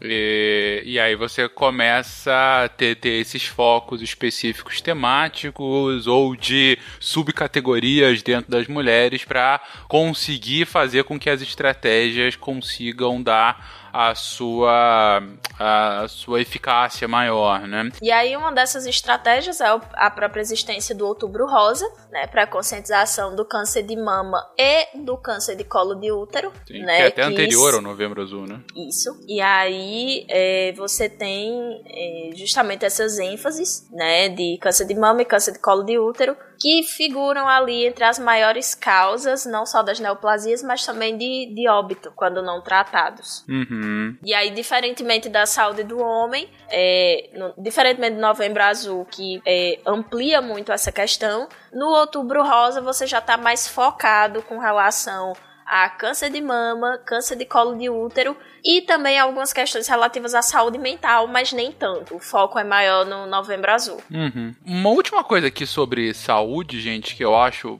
ah, fundamental a gente comentar. A gente falou muito no cast de, de é, bebês, de criança e até um pouco de adolescente. É questão de vacina, né? Porque parece que quando você para de. começa a adolescência, pronto, já tô imunizado para tudo, não preciso nunca mais me vacinar. E eu acho que justamente no momento de pandemia que a gente tá vivendo agora, o assunto de vacina volta, volta à tona. É aquela frase, não sei se foi o Neil deGrasse Tyson que falou, mas eu vi como sendo a citação dele, de que hoje a gente tá vendo é, você que defende um mundo sem vacina, assim é o um mundo sem uma vacina. Exato. É isso que a gente tá vivendo. A frase ele postou no Instagram, né? Como frase ah, dele. É, é, então, é, mas é basicamente isso. Então, é, chegando à vida adulta, a gente ainda tem, sim, um calendário vacinal importante de ser cumprido, né? Eu, eu tô aprendendo muita coisa hoje.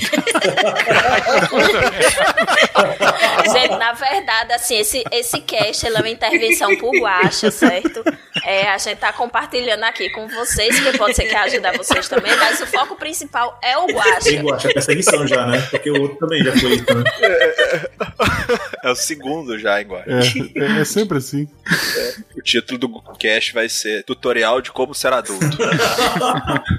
bom. E aí, assim, o calendário, o calendário vacinal, ele tem algumas, algumas vacinas que são obrigatórias e tem algumas vacinas eletivas. Uhum. Né? As vacinas obrigatórias, febre amarela, que não era né? Tanto assim, mas depois do surto de febre, de febre amarela, febre amarela, que vai ser em dose única, dependendo da situação vacinal anterior. Então, se você não tiver mais o seu, o seu cartãozinho de vacina, você vai ter que tomar como se você nunca tivesse tomado. Então, guarde hum. o seu cartão de vacina vacina. Droga. É, a tríplice viral, que previne sarampo, cachumba e rubéola. Geralmente são duas doses, é, entre 20 e 29 anos, depois mais uma dose entre 30 e 39. E a dupla adulto, que é difteria e tétano, que você toma um reforço a cada 10 anos. Além disso, você tem algumas outras vacinas que elas são eletivas, como por exemplo a pneumocócica, que é a de pneumonia, otite, meningite e outras ites causadas pelo pneumococo, que é indicada para populações indígenas e alguns grupos-alvo, e a própria vacina da influenza também, que geralmente são idosos que tomam, mas se você for profissional da saúde, você vai tomar a vacina da influenza,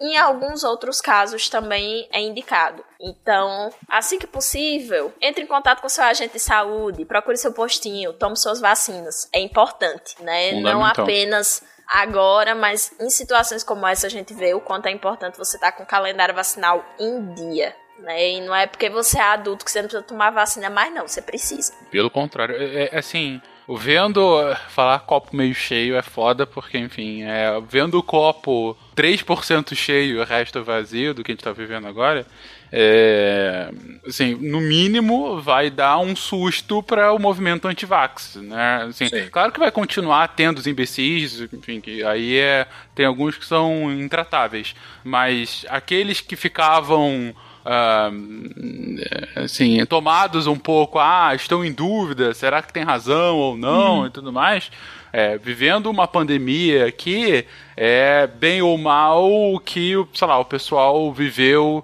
nos anos 80 com a AIDS, né? E aí ficava assustado com uma doença e como que hoje em dia os jovens não têm medo de, de doenças sexualmente transmissíveis, agora IST, né? Alterou. Eu ainda sou do tempo da DST, né?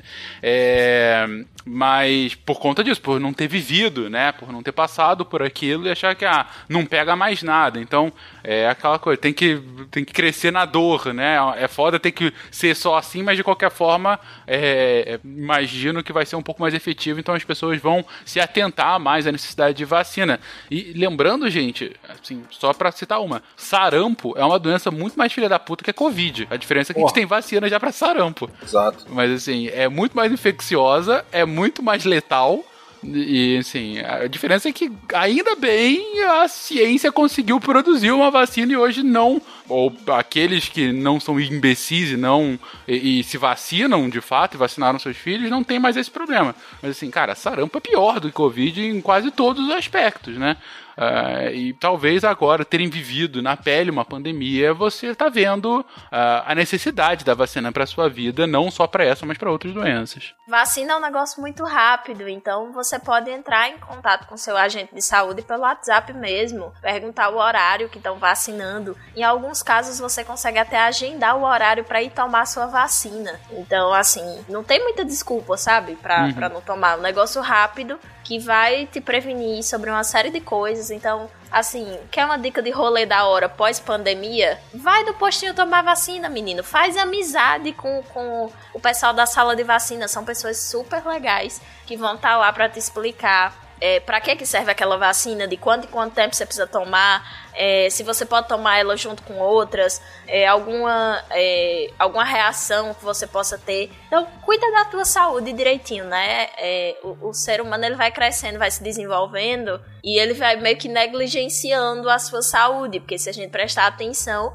é, a gente tá vendo muitas questões de saúde que são simples, que são preveníveis, mas que são causa de morbimortalidade nos adultos simplesmente por falta de prevenção. Uhum. Eu acho que a gente tem que, tem que ter a consciência, assim, de que a gente tem as nossas escolhas e tudo mais, mas eu acho que vacinação é um ato muito mais social, sabe, assim, do que é, é maior do que eu, sabe? Uhum. Eu tá imune ao sarampo ou alguma outra doença. Não é só porque, ah, eu vou fazer isso pelo meu bem, mas pelo bem da, da sociedade, das pessoas que me cercam e tudo Sem mais. dúvida. Tudo bem assim, ah, eu vou tomar a vacina pra não me imunizar. Tá, cara, se você não, não liga pra se imunizar, tome a vacina pra não pegar e transmitir isso pra outras pessoas, Sem assim, dúvida. sabe? Eu acho que a gente tem que pensar também no, no coletivo e, e eu acho que vacinação é, é muito mais um, um ato coletivo do que uma escolha individual, assim. Assim como as ISTs, né? A prevenção Sim. das ISTs é também um ato coletivo. Sim, com certeza. E dado que a vida adulta é sexo e as outras coisas, é, mesmo o sexo tem as suas preocupações, né? Uma delas, o esmegma, mas outras tantas referentes a doenças que podem vir da prática O Fencas sexual. ficou traumatizado com isso. Cara, é- é- não, não é nem trauma, já conhecia e tal. porque É porque, o- a- essa palavra é horrorosa. É- É, ela é tão horrorosa quanto o que a ruim. descreve. Exatamente. Eu, eu acho que é uma palavra perfeita, porque é um negócio nojento e a palavra fala, é A, esmegma. a própria palavra traduz o nojo dela. Exatamente, você já fala com nojo. Você já tem que fazer uma careta pra falar a palavra. O que, que é isso? É um esmegma. Porra, que merda, sabe? Esmegma. É uma palavra O escrota. pior, o pior foi a Dani falar assim: é o queijinho. Dani, eu sou de Minas. O queijo é a base da alimentação. É, Entendeu? queijo é uma coisa boa. É, Tu pô. nunca mais vai comer queijo na vida dele. Não, não é assim também. Ah, quando ela falou, eu tô falando de Mas, enfim. mutar o microfone, que eu não conseguia parar de rir. Ela falou do queijinho. Tá- toma banho. Se não for tomar banho depois, lava. Eu fiz. Mas a gente vai lavar onde se não tomar banho? Na pia? Gente, é, é redução de danos, assim, sabe? Tem que trabalhar nessa perspectiva. Mas, de qualquer forma, enfim, esmegmas à parte, outras questões relacionadas a doenças. Bom, a doenças relacionadas à, à prática sexual, de fato, né? Acabei de mencionar a AIDS e DSTs, agora ISTs, né? Mas tem tantas outras que a gente necessariamente tem que falar aqui. Isso, é, segundo dados da, da OMS, né, dados do ano passado, 2019, é, todo dia há mais um milhão de novos casos de ISTs curáveis entre pessoas de 15 a 49 anos. Então, assim, durmam com essa, né? É, eu, eu achei alto, achei, né? Mas se a gente pensar em subnotificação, talvez seja ainda um pouquinho maior. Então, algumas dessas que são as mais frequentes em adultos, e aí é o que eu vou pontuar aqui, a questão do HIV, o HPV e a sífilis. Primeira questão do HIV AIDS. A AIDS é a doença que é causada pelo vírus da imunodeficiência humana, o HIV, né? O vírus que destrói o sistema imunológico e aí deixa o, o organismo vulnerável a outras doenças, que acaba é, que acabava alguns, algumas décadas atrás levando o paciente a óbito justamente por essas doenças ditas oportunistas, né? E aí os dados do, do último boletim epidemiológico sobre HIV e AIDS mostram que está crescendo, né, entre os jovens. E aí a maioria dos casos de infecção pelo HIV ele está sendo registrado na faixa dos 20 a 34 anos.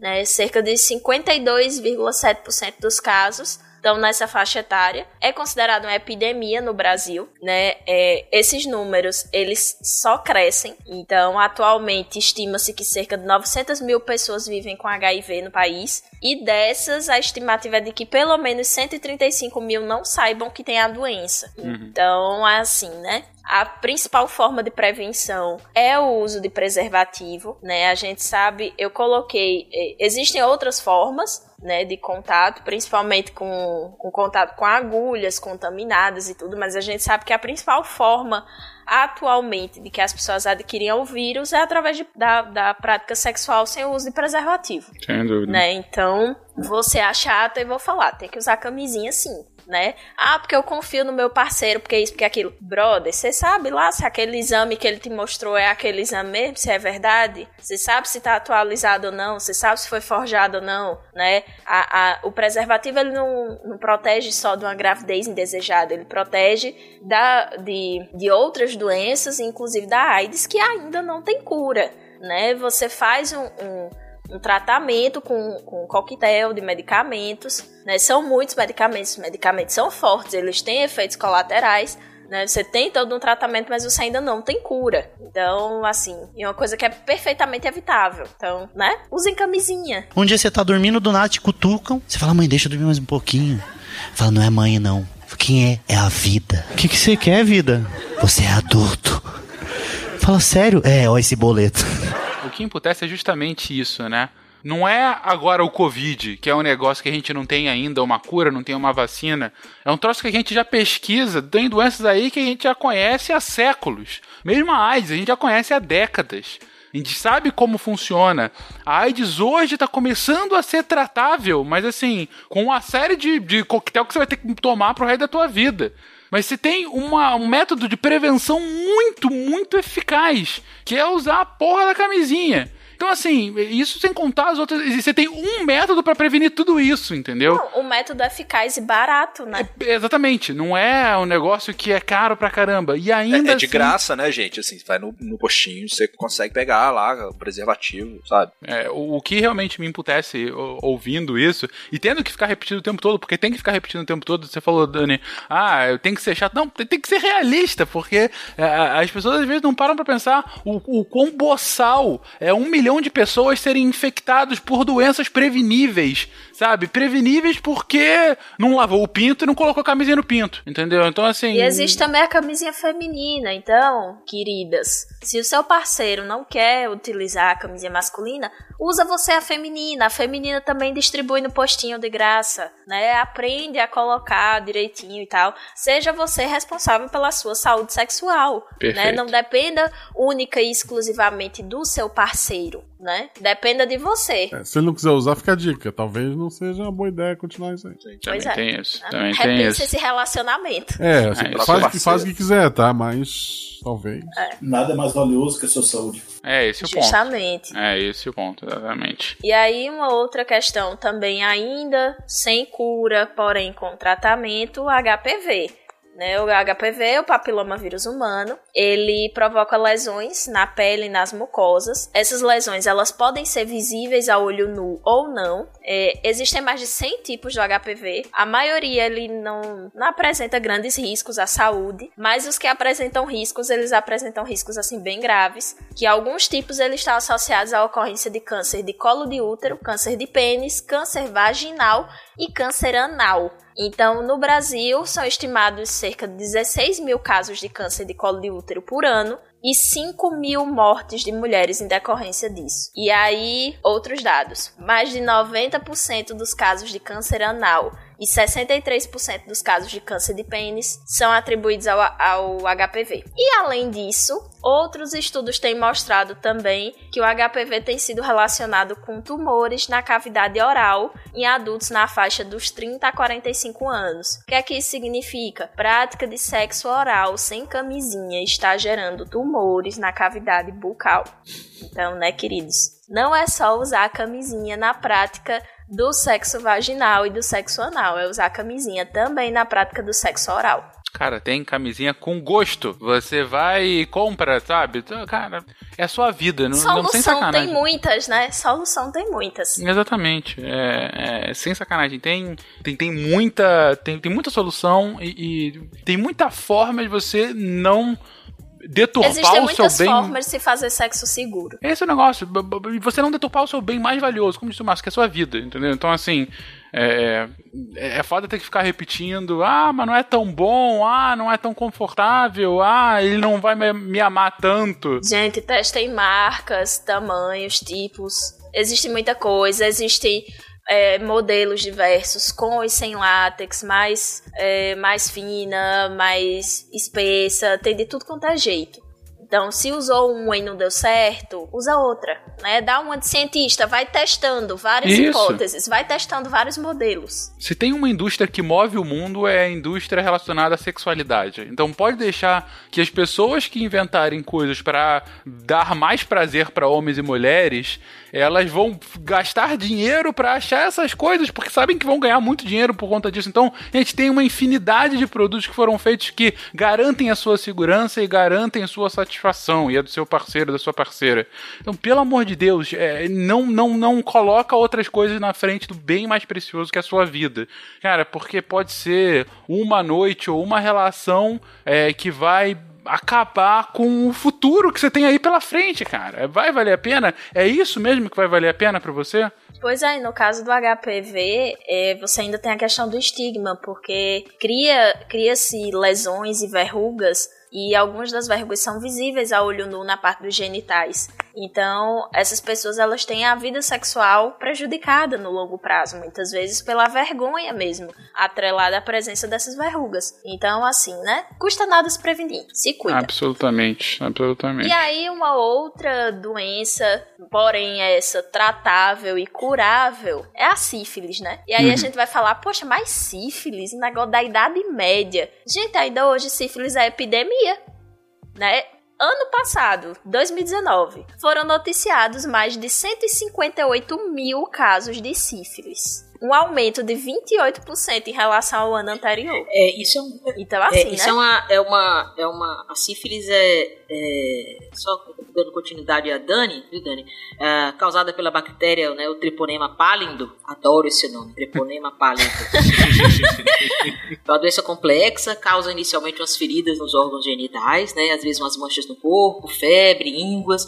Mas a, a sífilis é uma doença realmente é, é, complexa, como eu falei, são quatro etapas, né? Sífilis primária, terciária e tal. E é uma, sífilis, e é uma doença que pode causar esterilidade, a doença que pode causar a doença cardíaca, a sífilis pode causar endometrite, que é uma infecção no útero, a sífilis causa infarto, né? Causa uma arterite, causar sífilis. A sífilis ataca o sistema nervoso central, é uma das causas de demência né, investigação básica quando você vê um paciente jovem, ou nem tão jovem, mas enfim, o paciente chegou no consultório com um quadro de, de, de, de perda de memória, você faz uma investigação das, das, das, principais causas, você tem que pedir a sorologia para a sífilis, e, e, e, por incrível que pareça, nós encontramos pacientes é, que não sabiam que tinham sífilis ou tiveram na adolescência e não trataram ou foi maltratada né, na época, não fizeram o tratamento adequado e acabam desenvolvendo um quadro de neurosífilis, como a gente chama, mais no futuro. E você vê pacientes com 50, 60 anos que já estão evoluindo com um quadro de demência e tem sífilis. Né? Sífilis acomete a medula, sífilis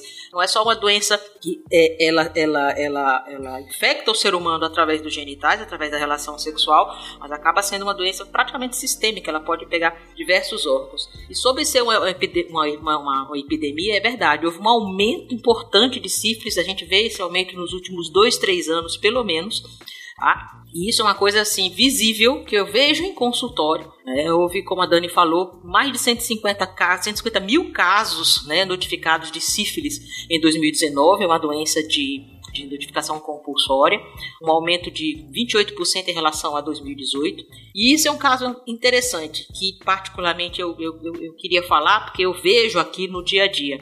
Em gestantes, foram 62.599 casos, um aumento de 25% de casos em comparação a 2017. Em bebês, já foram registrados 26 mil novos casos de sífilis congênita transmitida da mãe para a criança, representando um aumento de pelo menos 5% dos casos em relação a 2017. Olha só como são as coisas. Aqui, é, é, aqui na minha cidade, aqui no Jabuticabal, que já tem uns 10 anos, mais até que eu estou atendo o hospital ali do SUS.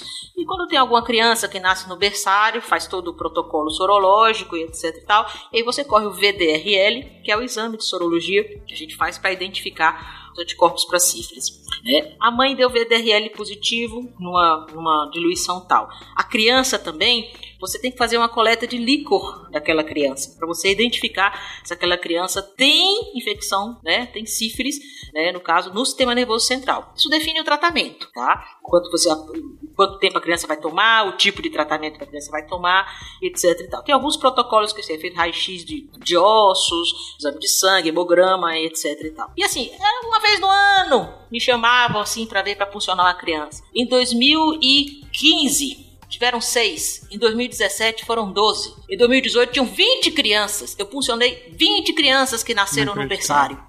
Com VDRL positivo, com mãe infectada e a criança também. Aí a vigilância foi acionada, identificaram o problema e foram ver, aí foram ver que o problema era no país. Era no país. Então hoje tá todo uma, tem feito toda uma ação em cima, né? Do tratamento dessas, dessas gestantes, da identificação dessas gestantes e de, de, de, até uma, uma busca ativa, tratar a gestante, tratar o parceiro, que isso é muito importante, né? Todas essas doenças aqui que a gente está falando, gente, você tem que tratar a pessoa e o parceiro também ou parceiros, né? Então você é feito uma investigação das, das últimas pessoas com quem você teve contato sexual para que elas sejam tratadas também. Foi feita uma busca ativa para identificar e, de fato, de 2018 para 2019 nós já tivemos uma queda e esse ano a gente está vendo realmente uma queda bem, bem expressiva, felizmente. Esse ano, esse ano foram dois casos até agora, né? E, mas já houve uma queda, mas houve realmente um pico, um aumento de sífilis. Como, como a Dani falou, uma doença da idade média, sei lá. Né? Uma coisa assim. E olha, gente, sífilis trata, sabe com quê? Penicilina! Penicilina! Não é nenhum antibiótico é. de de última geração, não. É penicilina.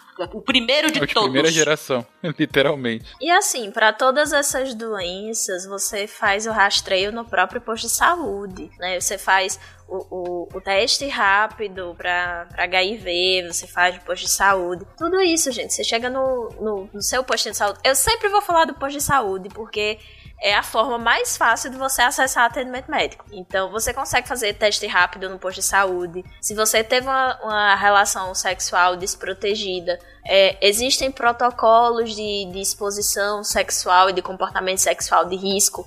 Né? Então tem como você fazer esse protocolo na emergência, né? É óbvio que esse protocolo geralmente ele é ofertado a profissionais do sexo e em casos de abuso sexual, mas se aconteceu de, por exemplo, a camisinha estourar, você pode ir numa unidade de pronto atendimento, não agora. Por favor, não vá agora, porque estamos em pandemia, né? Mas em outros casos, você pode ir numa unidade de pronto atendimento para fazer o protocolo pós-exposição. Então, tomar os cuidados necessários. Mas assim, o cuidado primordial ainda é o uso do preservativo. Faça sua testagem, de preferência anualmente, porém continue usando preservativo. Isso é essencial. Show. Show de bola. Show de bola não, que merda, né? Sífilis, cara. Putz. Cara, durante a história a gente teve várias pessoas que morreram por conta de sífilis, inclusive reis e príncipes e coisas do gênero, que morreram depois de demência. É, não, Sim. é. Ah, ele era meio doido. Acreditas que tinha sífilis. Exatamente. Vários, Vários. vários, casos desses. Vários casos de. Inclusive de governos e países que, por conta da sífilis, tiveram algum tipo de problema político. Parece que é um boato sobre o Nero ou alguma coisa assim. Sim, essa é, é uma potencial explicação. Difícil comprovar, né? é, Obviamente. sim, mas, mas, sim. uma especulação. assim. Gente, a gente falou aqui de algumas doenças de IST, mas o cast já tá ficando gigantesco. Tinham outras questões relacionadas a sexo.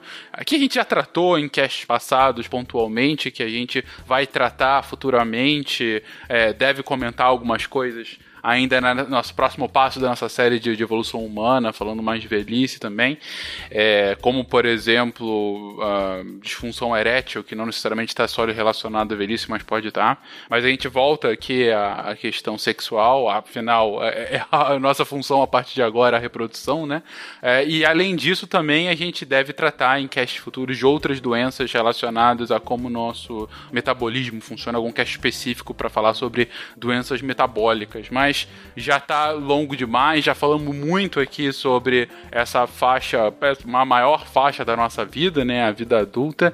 É, obviamente vocês conseguiram reparar que o foco foi muito justamente na questão de reprodução, na questão ah, sexual, porque, enfim, é, é- é o ponto é o ponto principal e, e a gente não, não pode deixar de mencionar isso. Mas, como eu disse, a gente volta à nossa série, te fecha a nossa série, né? Com o último cast falando sobre a velhice, sobre ah, o, o nosso o crepúsculo da vida humana, né? Palavras finais, gente. Lave o pinto e use camisinha. Lave o pinto, evite o esmegma. Ei, Cristo!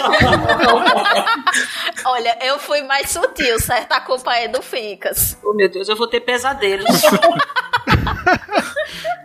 Eu tô apavorado. Guaxa vai sair direto desse cast pra um check-up. Vai nada, vai dormir e vai esquecer, que nem foi, né? Tem que lembrar ele amanhã. Exatamente. Vai ficar todo mundo no grupo. Guaxa, o check-up. Guaxa, o Tinha que fazer o check-up. quê mesmo? Quem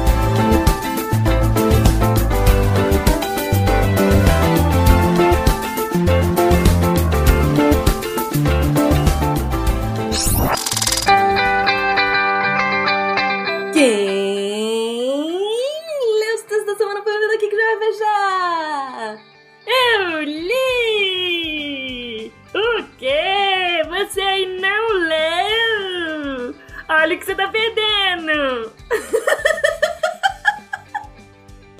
tá me imitando agora. Tá me imitando agora.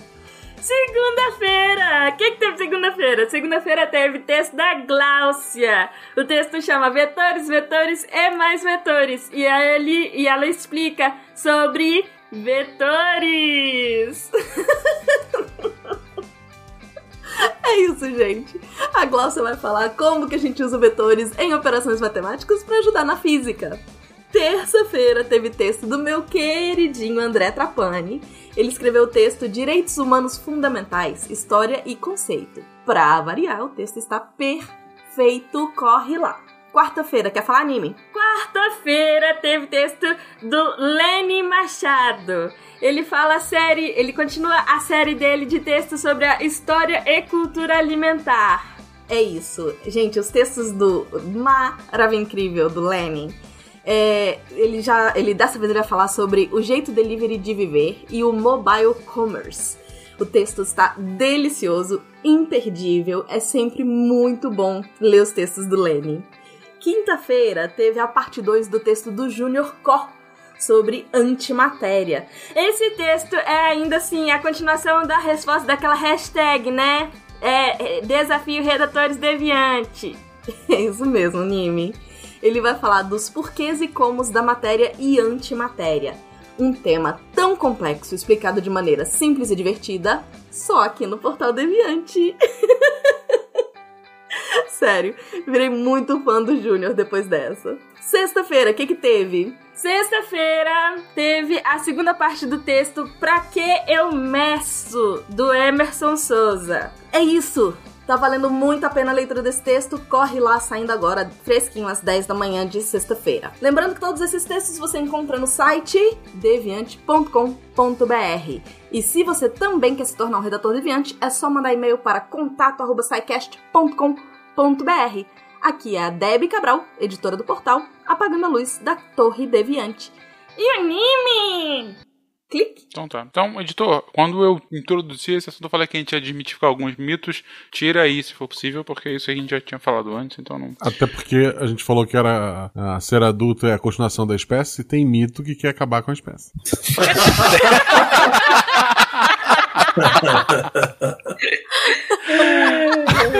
é sensacional. É verdade. Se a ciência não for divertida, tem alguma coisa errada. Tem que ser divertida. A coisa mais divertida que tem é a ciência.